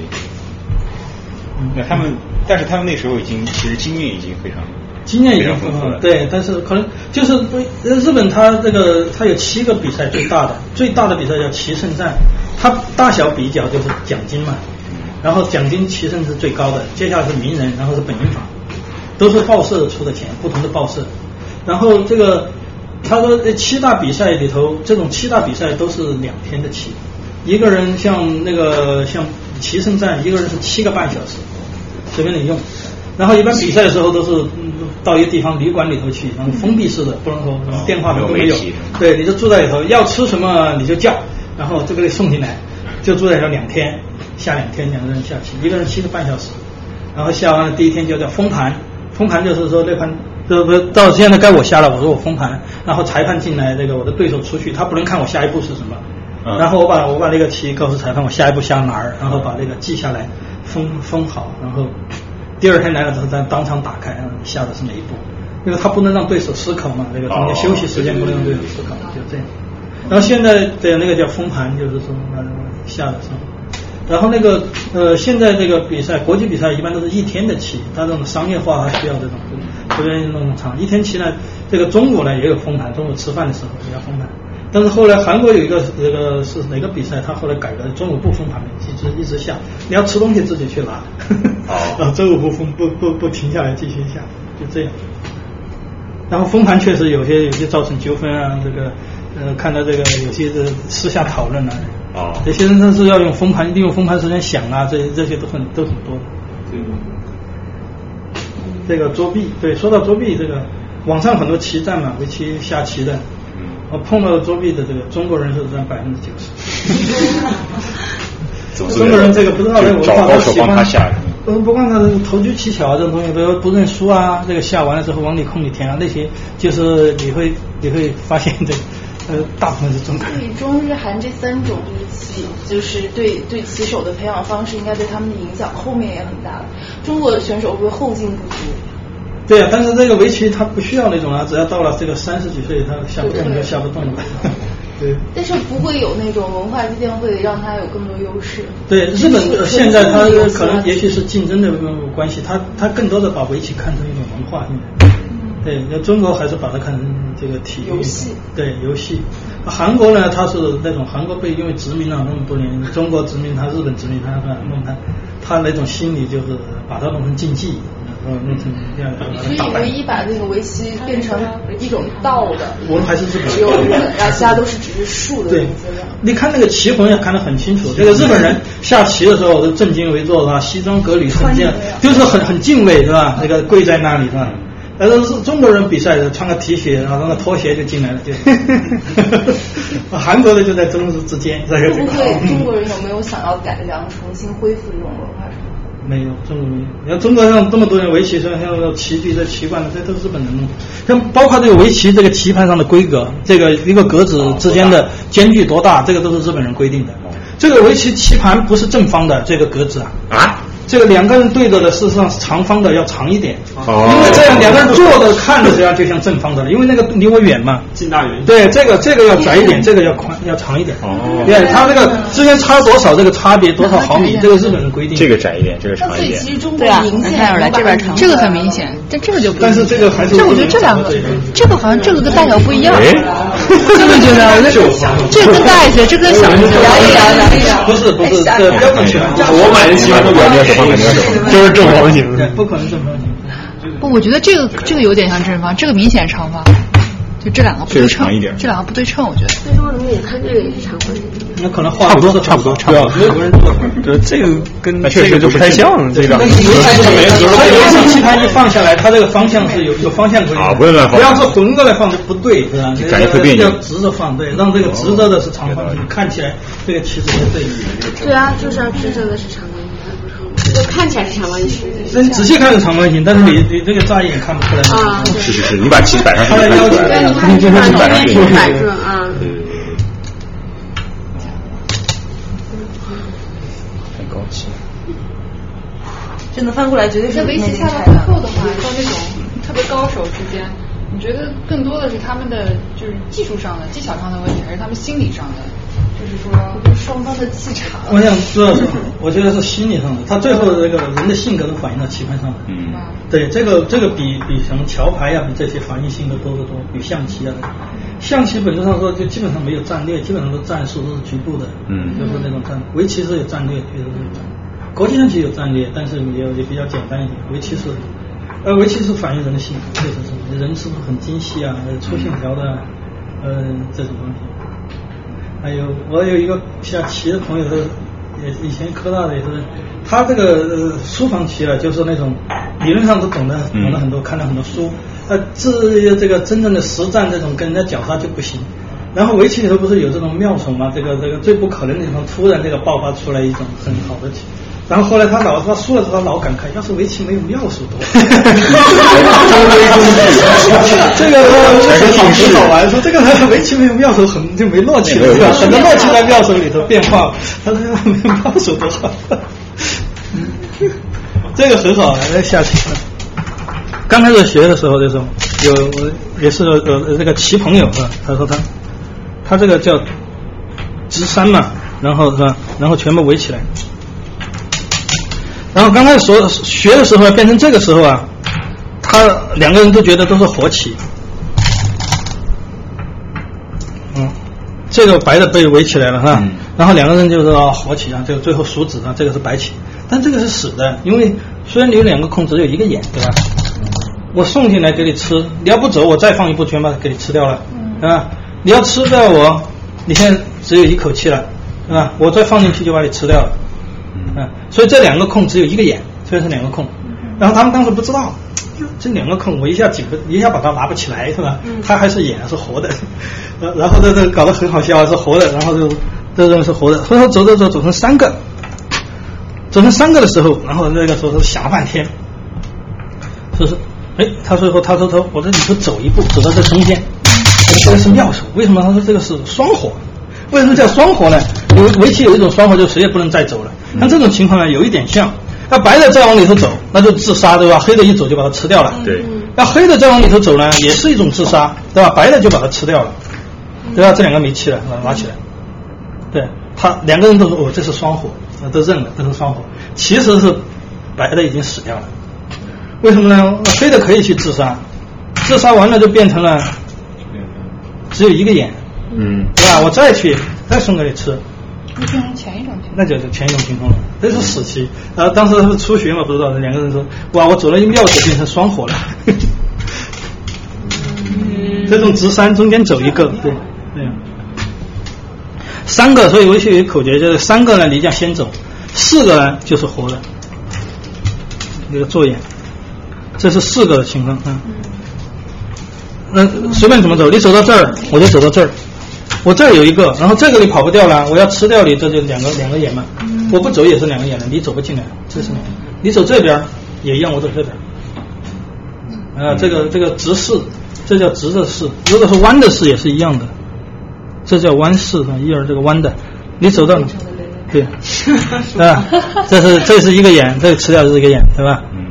这个呢也是一样的，那你要走到你要走到这儿，我走这个，这个是我的眼，这个也是。嗯，是这样，是弯式，所以式基本上是活的，但是这个弯式在脚上就不一样，最后变成黑的，嗯，是的，但是如果脚上是直的，是是一样的，嗯，我要走这儿，你挡住，嗯，你挡住这儿有一个眼，对吧？嗯，你走这里，嗯，这有一个眼。这个是一个，所以这是活的。现在是弯的，是这样。那我走这儿呢？那黑的一挡，这是一个眼，最后这个吃掉是一个眼，两个是吧？嗯。可是他走这儿。嗯，黑的就走脚上。黑的走脚上，走脚上呢？可是白的可以马上提起来，这是个劫，对吧？这是打劫，黑的可以马，这这，所以是打劫活，它没有完全活定。所以四个在脚上还不一样。嗯。然后五个呢也有，五个呢就五个就更惨，五个其实还更惨了，嗯，惨，对，五个反而不对了，所以你占的越多不一定对。你比如说这是五个，这个叫刀霸五，嗯，像菜刀是吧？那白的把这里走，这个就死了，只有一个眼。要是外面全围起来的话，你要是黑的来杀，你要来杀白的，那就我往里头走是吧？这最后你不走了，我再送进来是三个，我再走，三个该我走对不对？你要吃掉我一走就变成一个眼了。刚才已经弄过了。你要是不走，你一直不走，一直盯着我，我就走，我就把这个我再往里头填。你不走，我再往里头填，要吃你了。假设外面全围住了哈，你只好提起来对吧？提起来我再往里头走，你不走，你要走的话也可以，我再送，吃掉两个要是只有一个点对吧？你不走，让我我一个一个往里头送，你吃掉我变成弯三，我在里头走，这这就变最后最后我把你变成只有一个眼，所以你虽然刚开始有五个空，最后可以把它变成只有一个眼。变成谁的黑的？真的是太快没有没有看清楚。那那那你这个白色不都被吃掉了？不都是你？对，我白色吃了，最后你变成一个眼，我要吃你了。哦，那会有优势，会变劣势。哦，就把那些黑的全都吃掉了。对，我把整个一块都给你拿起来。你要现在呢，这样你黑的不走是吧？我白的一步一步来，我走。你要是再不走，你走不走都没关系，你走把自己的位置缩小了。对对。你再不走，我不能放这个，放这个你吃掉就是弯式了，对吧？我放这个，这是这个叫板式，就是像像平板是吧？你吃掉了，现在它白着走对吧？嗯。我往里头走，你走不走？你不走我再来，你走了也没有用啊！你走了我再走啊！嗯。你再吃掉，你看你的你的空越来越小，越来越小。虽然你吃了我很多纸，可是你往不断往里头填是吧？那不死掉吗？那剩下一个了，我一填你就死了，对吧？要是你你要不走，你要不走也行，你不走我走，对吧？现在你可以吃我，你不吃我要吃你了。就是你把他的眼这个空间，对，逼着他走啊，然后我再进来。啊，你要不走，你要走的话，你填进来要死啊，我再走，你不走，我再我再送吃，我不断的往里头送吃，最后送吃成只剩一个眼，这才狠，对吧？所以虽然你有那么多空，你是要死的，可是要把这个空我少占一点，这是活的。这是四个，对吧？你要走这个，我就走到这个，这个一个也损失了很多子呀，在这过程里边。我损了子没关系啊，我我你损了，我往里头走一个，你也要走一个，最后你的子全都是我的。那四个走的话，你对一直走，那那黑的就在别的地方走。那可是我最后把你在整个一块全拿走了。对，他无所谓死，他就是对吧？他我不需你这纸拿去好了，但是最后你在围棋盘上占的地这块全是我的，对，对不对？对，他只要占的地就行了，不管你死了多少，这块全是我。这是刀把五，还有一个五个五个的，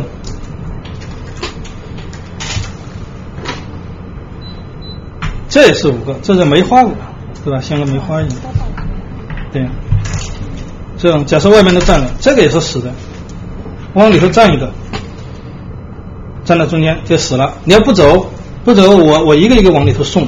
假设全部围起来了哈，嗯，然后再往里头送，这要叫吃了，对吧？全部围起来了吗？叫吃，对，你必须要上来了，对吧？那现在呢，这个叫丁四，像丁字一样，我一走到中间，你再走，你不走，我再我再我再往里头送，那变成直三了，对吧？嗯，变成直三了，现在该白的走，白的往里头一填，最后会把它死了，对吧？一样的，这个维花五也是死的，不但维花五是死的，你要是推理一下，这个也是死的，这叫梅花六。啊，为什么我也放到里头？最后我变成刀霸五，你来吃我，哦，对吧？这是可以的。你要不走的话，你要跟着走，你肯定要死。你不走的话，我最后变成一个刀霸五，让你吃我。嗯，吃完了该我走，我要把它杀死。其实就差一个谁先手是吧？对，对，就差一手。要是黑的走，黑的赶紧走了，不但两个眼、三个眼都做出来了，对吧？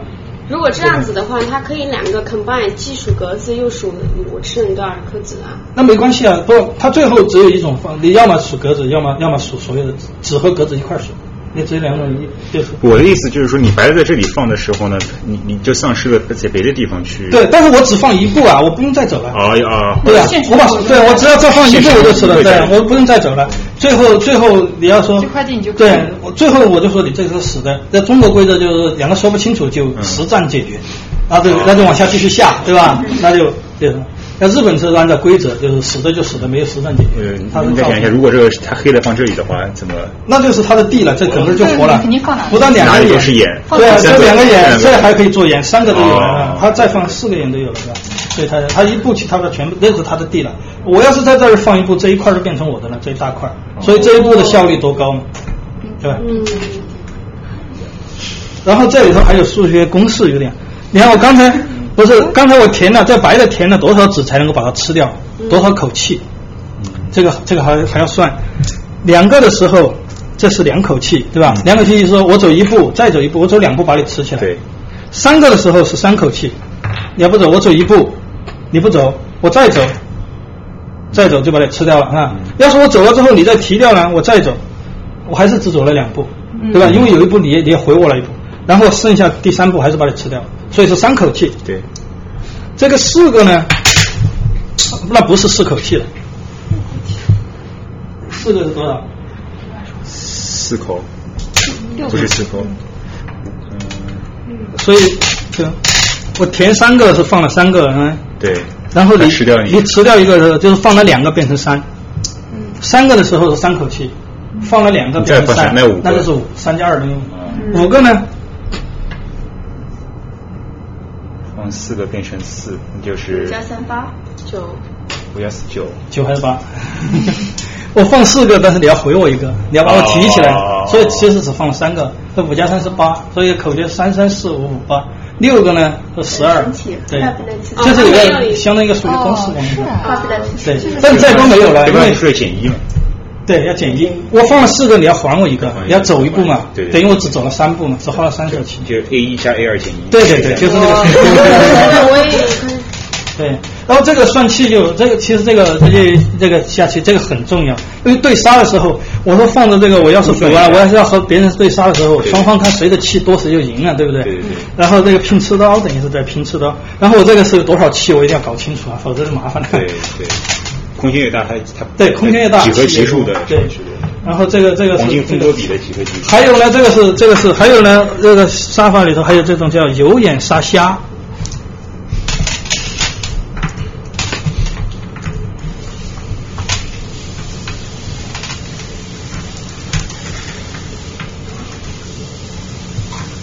这种情况啊，这黑的只有一个眼，这白的一个眼都没有，对吧？这两个比上，那属气呢？黑的是一二，啊，白的呢也是一二，啊，白的走，可是白的走怎么走都没办法，那黑的眼睁睁的看着黑的跑到这儿来可以吃掉它，嗯，因为白的要往里头走的话，黑的走一个，黑的一个就把它吃掉，吃掉，你要不走，那你永远没办法，你不能先走这个，嗯。他要这个气叫公气，就双方的气。可是我有眼，这公气是我的。所以黑的是两气，白的要杀这个时候只有一气。你要不杀是两气，可是不杀你不行啊，你不杀活不了啊。所以这个这个很很，这个是有眼杀瞎。除了有眼杀，还有大眼杀小眼。眼睛 大的好，那就是刚才我们刚刚才摆的四个的话是武器的啊，因为这个眼更大，那公气就变成大眼那一方了，小眼没有。嗯公气，要是这种呢，叫双火。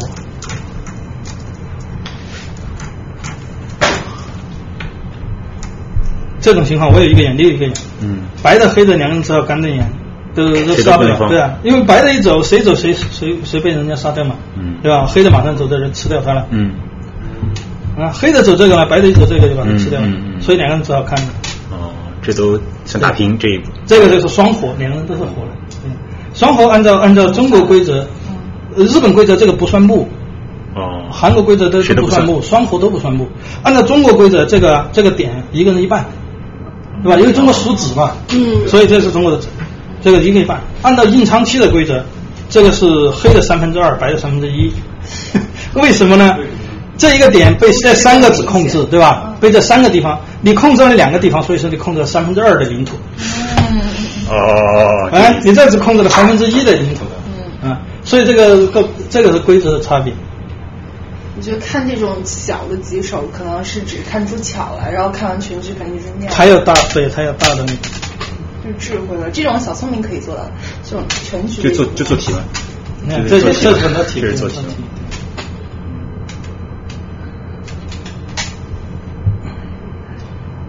我我我我有点忘，您看是说哪个地方不能放来着？就是这样 这样这样当中是不能这这个地方不能放，因为你一放进这不是死了吗？没有气，对不对？嗯。没有气的地方不能放。对，没有气的地方也不能放。而且你进去之后，你你又不能把这个杀掉，你又不能把这个，人家还有气呢。对对对对对。所以就是，要是这样我可以放，因为我一进来你没气，我先把你吃掉了，嗯，对吧？那个时间，那个双火是不能。就自己没有气，并且也不能让对方。所以要两个人才活。像这种，这种黑的，嗯，我有一个眼，这个好像是眼对吧？因为因为白的不能放进去啊。那不是吗？它放进去的时候，但是不是这个叫假眼？为什么黑的往这边一走？白的往这儿一放你就。你要不要接？你不接我吃你了，嗯，对吧？虽然是打劫，你也你也也要吃你啊，你这个，你要一接就自己把自己灭掉了，嗯，这个是假眼。哦哦，假眼是活不了的，对，这个假假眼很多情况像这种，外部围对上你。，围走这个，你这个就是假眼，你这一个眼这就要死掉了你。说你本来这里没有？本来没有，对，本来没有。那黑的要是接上，那就是铁的两个眼了。嗯嗯嗯。那现在要这个被白的占掉了，那他就死了。为什么你要不走？我这以后这样来，我在这儿，下一步就要吃掉你，对，对吧？下一步我一走，这三颗死掉，你一年就把他走呢他走就没眼了。如果如果不是这，他走这儿，他也不能走这里边，他可以走里边，他走这里边对他没有，对他做眼没有帮助所以他做眼没有任何帮助他走这个可以，可是这个白该白的走，白的没那么少，他一定要接上的，对不对？他不会让你吃掉。那白的黑的一吃掉，当然就眼了我感觉。白的外面好像很有用啊，是是啊外面是站外面。所以当时这个这个时候很重要的时候，白的不要去走这个，对，一定要走这个，你走这个不行，黑的不行。嗯，所以这个是很重要的。做，对，所以说做的这个是假眼。嗯，很微妙。就高手对决的时候，比如说下了三四个小时了，然后自个儿心里都有数，自个儿差比比对方差几目是吗？他能算的，他能数得到，对。他一直要一直要在算这个事儿是吗？还是说就看自己少少了几个棋子在上面？对他，因为那那个叫形势判断，他一定要做这个事情，因为形势判断决定你以后怎么走，就是 strategy 对吧？你形势落后一点，你就尽量把这个局面搞得复杂一点啊，就是造成机会多一点。你形势这个领稳先扎稳打，你就最好把它搞得简单一点，对对对让对方机会少一点，对吧？就是这个，就是这样。哦，对，所以这个这种叫大局观嘛，就是一定要做形势判断。比如中盘你要差了几目就可以就可以放弃了，就就很多人对，有人很多人放，有些人保存体力，你还要打下下一盘呢，你这个有些人对 有些这个职业的，他觉得他基本上没有机会了，对，虽然差了，虽然差别很小比如。踢足球踢到踢到什么三比零这种，估计就没戏了。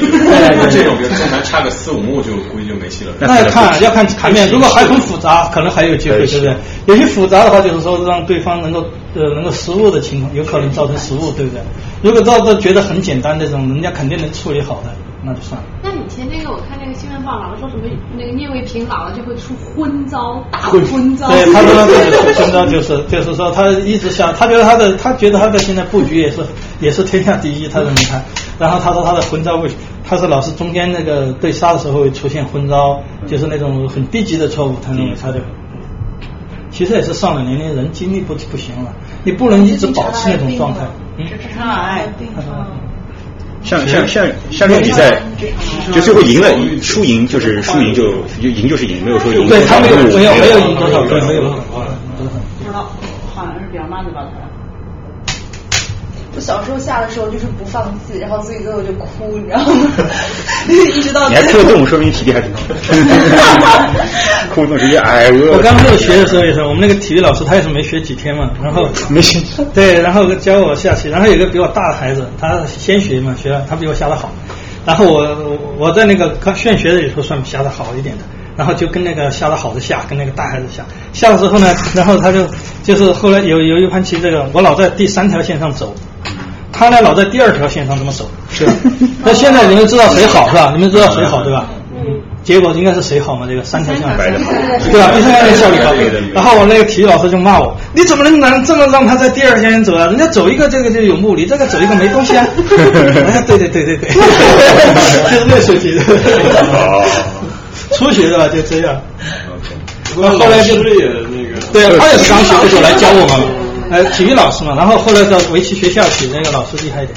然后我去的时候，那个有个以前的那个那个校长的学生回来玩，他就他那时候还很小的小学，然后他说：“，这个小孩来了不久，呃，好像还不错，你跟他下下。”好，我就跟他下，让我十三颗子。然后他也是，其实他也是业余的，他也是业余，十三颗子摆成什么样？摆成这样。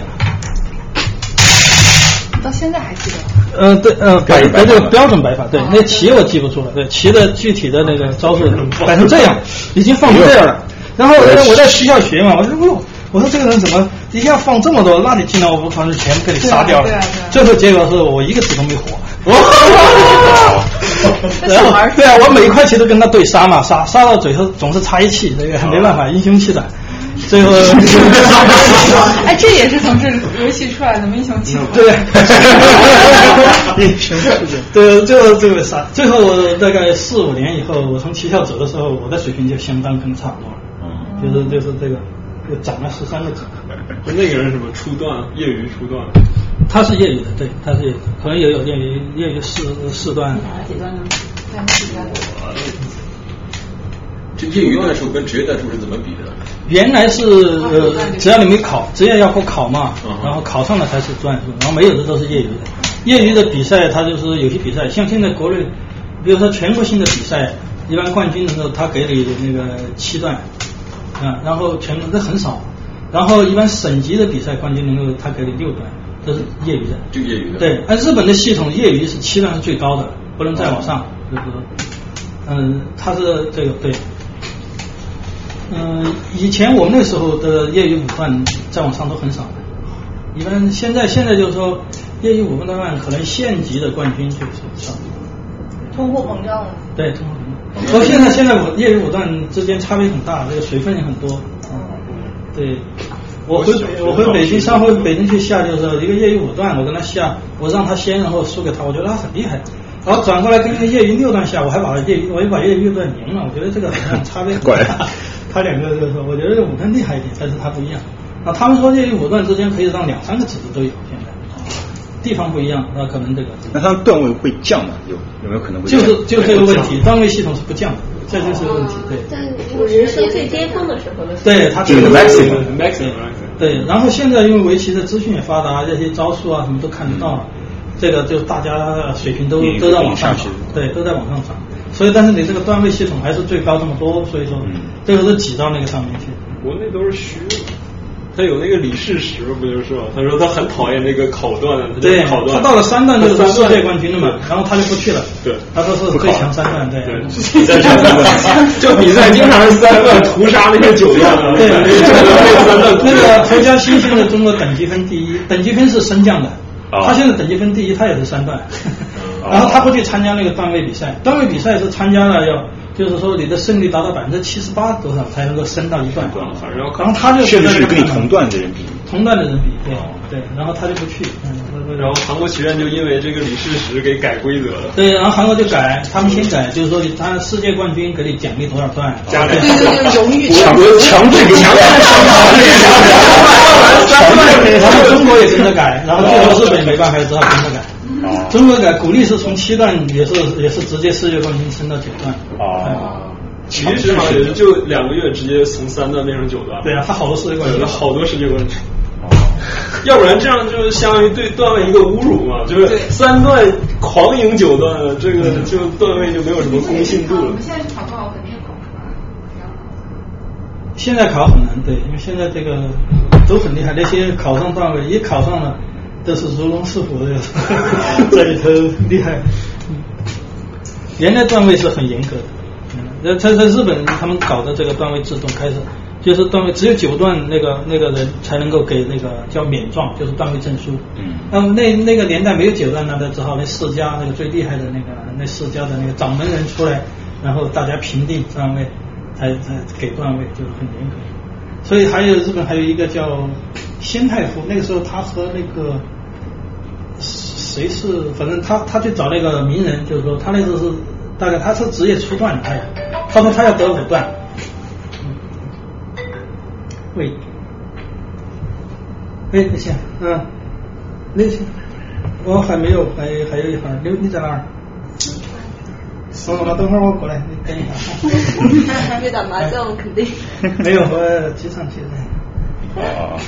啊，他那个他是职业初段嘛，然后他他其实不止初段，他很厉害的。他觉得还有五段，就是找那个名人，说我跟你跟你下下，你给我鉴定一下，给我一个五段水平。那名人不干，然后这个没这个先例，哪有一段一下就变成五段了？察举式的。然后这样，我呃我让你两个子下，你赢了呢，我可以给你三段，五段是不行的。哦。啊，然后他就跟他两个下。啊，就约好时间下下段棋呢，这这个名人下棋不是白下，然后另外有一个有一个什么机构就给他还给他奖励，哦，说是给他给他出场费。啊 五百贯，不管有多少多少，然后，然后这个名人知道这家伙很厉害，那个人其实他是是一个是一个地方军阀的这个家臣，就是派驻东东京的代表。然后他因为他要回去了，他任期满了要回去，所以他想拿一个这个武断的证书回去好看是吧？然后他来找他下，其实他不是这个棋界的人，然后但是很有名气了，已经已经这个名人也知道这个两个字很难让，要输，结果最后最后确实是输了，输了输了一点点，然后还是没有给他。说要给三段的证书可以，那个人说三那个先生说三段我不要，我就干脆不要了，我就是一段最强一段也挺最强。然后这名人朋友呢给他就说，哎呀，这个棋真累呀，讲了我五百贯。我下期前四五天就开始这个准备这个事情，为了为了这个提高体力，我去买那个鳗鱼吃。我觉得鳗鱼是很了不起的。鳗鱼，我每天都在吃鳗鱼，每天花两百罐，每天花两百罐吃鳗鱼，花了大概做了四五天的这个事情，我说亏了一大笔啊。倒退五百贯，奖励五百贯，鳗鱼吃一千贯。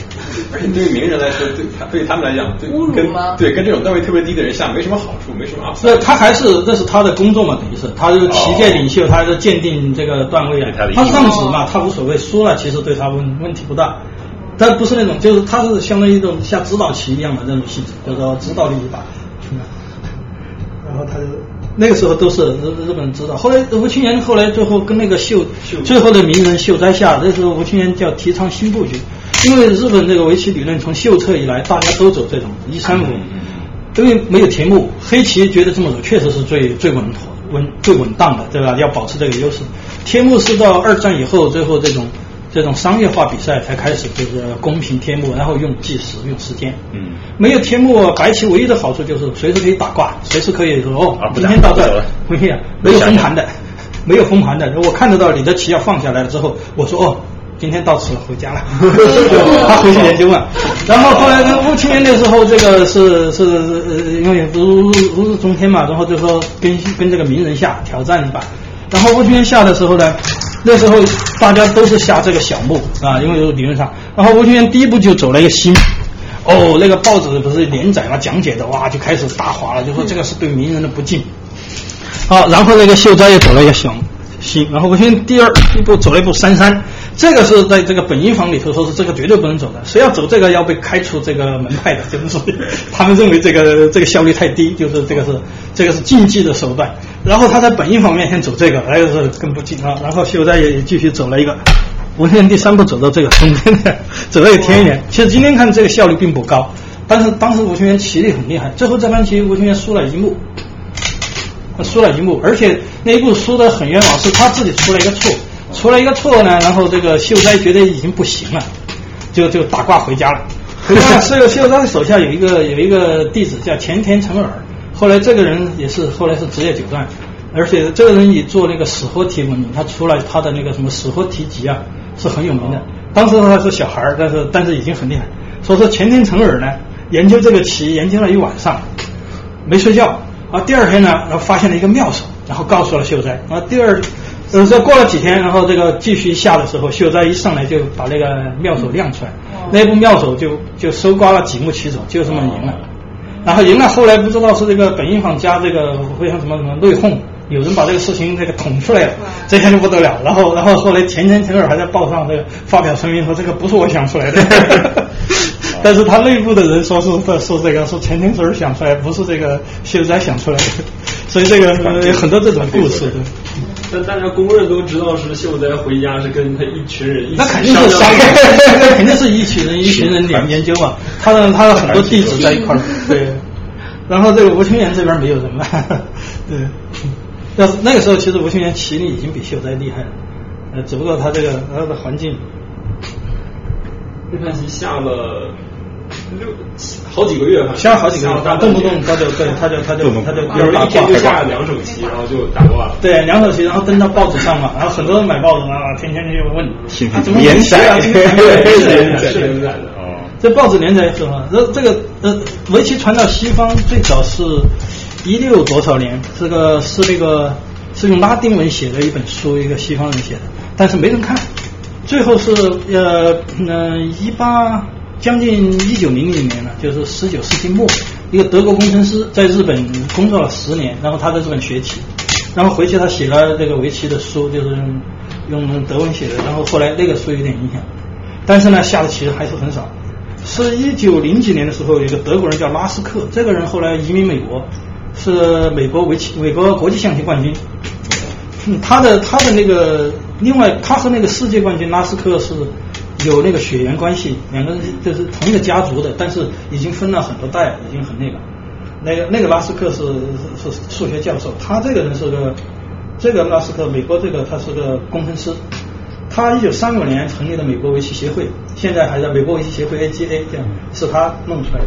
他当初学习的时候在德国，就是在一个一个那个咖啡馆，那个有个日本人在德国工作，然后呢就看日本的报纸，也会有这个有棋。他这个人这个人就是很聪明，他下国际象棋下的很好嘛。然后他就捡了那个日本人的报纸就留在那儿，他就简单的报纸看，就看到这个围棋，那围棋嘛那个一二三四嘛很容易懂嘛。然后他就回去百度，就琢磨这个怎么回事儿，然后呢，什么规则嗯，反推什么规则，然后到处去 查资料，最后就知道一点规则，他给他查到了什么死活什么的，然后就研究这个围棋，研究这个围棋，然后他不让他研究，把他什么堂兄弟啊，这个周围的人也东西研究，最后研究围棋，他就认为这个围棋这个东西本质上是数学。他说我们西方人应该很那个擅长数学，我们如果研究这个东西，哎，应该应该很那个。然后他研究了这个围棋，然后呢，那个报纸呢，最后那个日本人找了，然后那个没有连载，没有连载完，最后那个结果就放在那儿啊，放在那儿，他一直都落不下这个事情。后来他有机会，就就因为那盘棋是这个 publishing 嘛，他就有机会问日本另外的日本人呢，就说那那盘棋的结果，人家告诉他说，后来没下几步，这个呃哪一方就认输了。和他认识的完全相反，就是他就觉得这个围棋很精妙，然后然后呢开始这个就是花很多精力在围棋，后来到美国成立围棋协会啊什么都是他们。啊，日本人也很花，也推广围棋，花了很多那个，他们还投资在纽约，最近他刚卖掉的纽约中城有一有一有一套房子，就是那个纽约围棋叫做纽约 Go Club。哦嗯，他们他们投资的是好多年了，二战以后就开始投资的那儿。现在没了，现在还有吗？最近不行了，对维持不好，然后就就卖出去了。对，哎，我去开一个。嗯，那中国人有钱，可以中国人买了。那个，然后所以日本，所以所有西方的这个开始翻译过来的这些这个全都是日文的，那个教词叫 Atari 啊，这些东西全是日文的，嗯，Go 啊什么的。现在现在其实这个嗯，这一美老美这个水平也在提高了。我刚来的那几年，老美水平不怎么样，尤其是这个战斗力不行，因为他这个实战实在太少，理论上很厉害。下一盘棋下完之后，然后跟他复盘，一般围棋嘛手盘都是都要复盘。复盘的时候他会告诉你，这一步小林光一是这么下的，这一步赵子龙是这么走的，很清楚，很清楚。然后一到中盘，两个棋子一接触起来，他这个秀才遇到兵，他就不行了。然后中国人就是不管是赵祖勋怎么走的，管他的，只要只要把你杀掉就行了。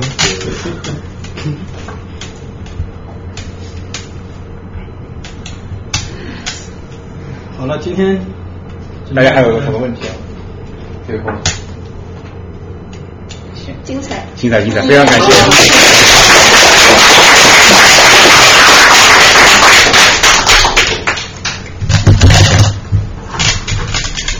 对，然后我们下期现在还没有还没有那个确定下来，大家如果有什么自己感兴趣的剧都可以告诉我，好吧？也有一个网站吗？可以看到你我们我我我们我们没有网站，就上面你送过这个 link 就可以吗？对对对对对对对对对。好，我们主要把那些都放在那上面。然后然后我们我们有一个邮箱列表，以后你感兴趣可以把你加在加那个邮件组里边，每次通过那个来通知就是。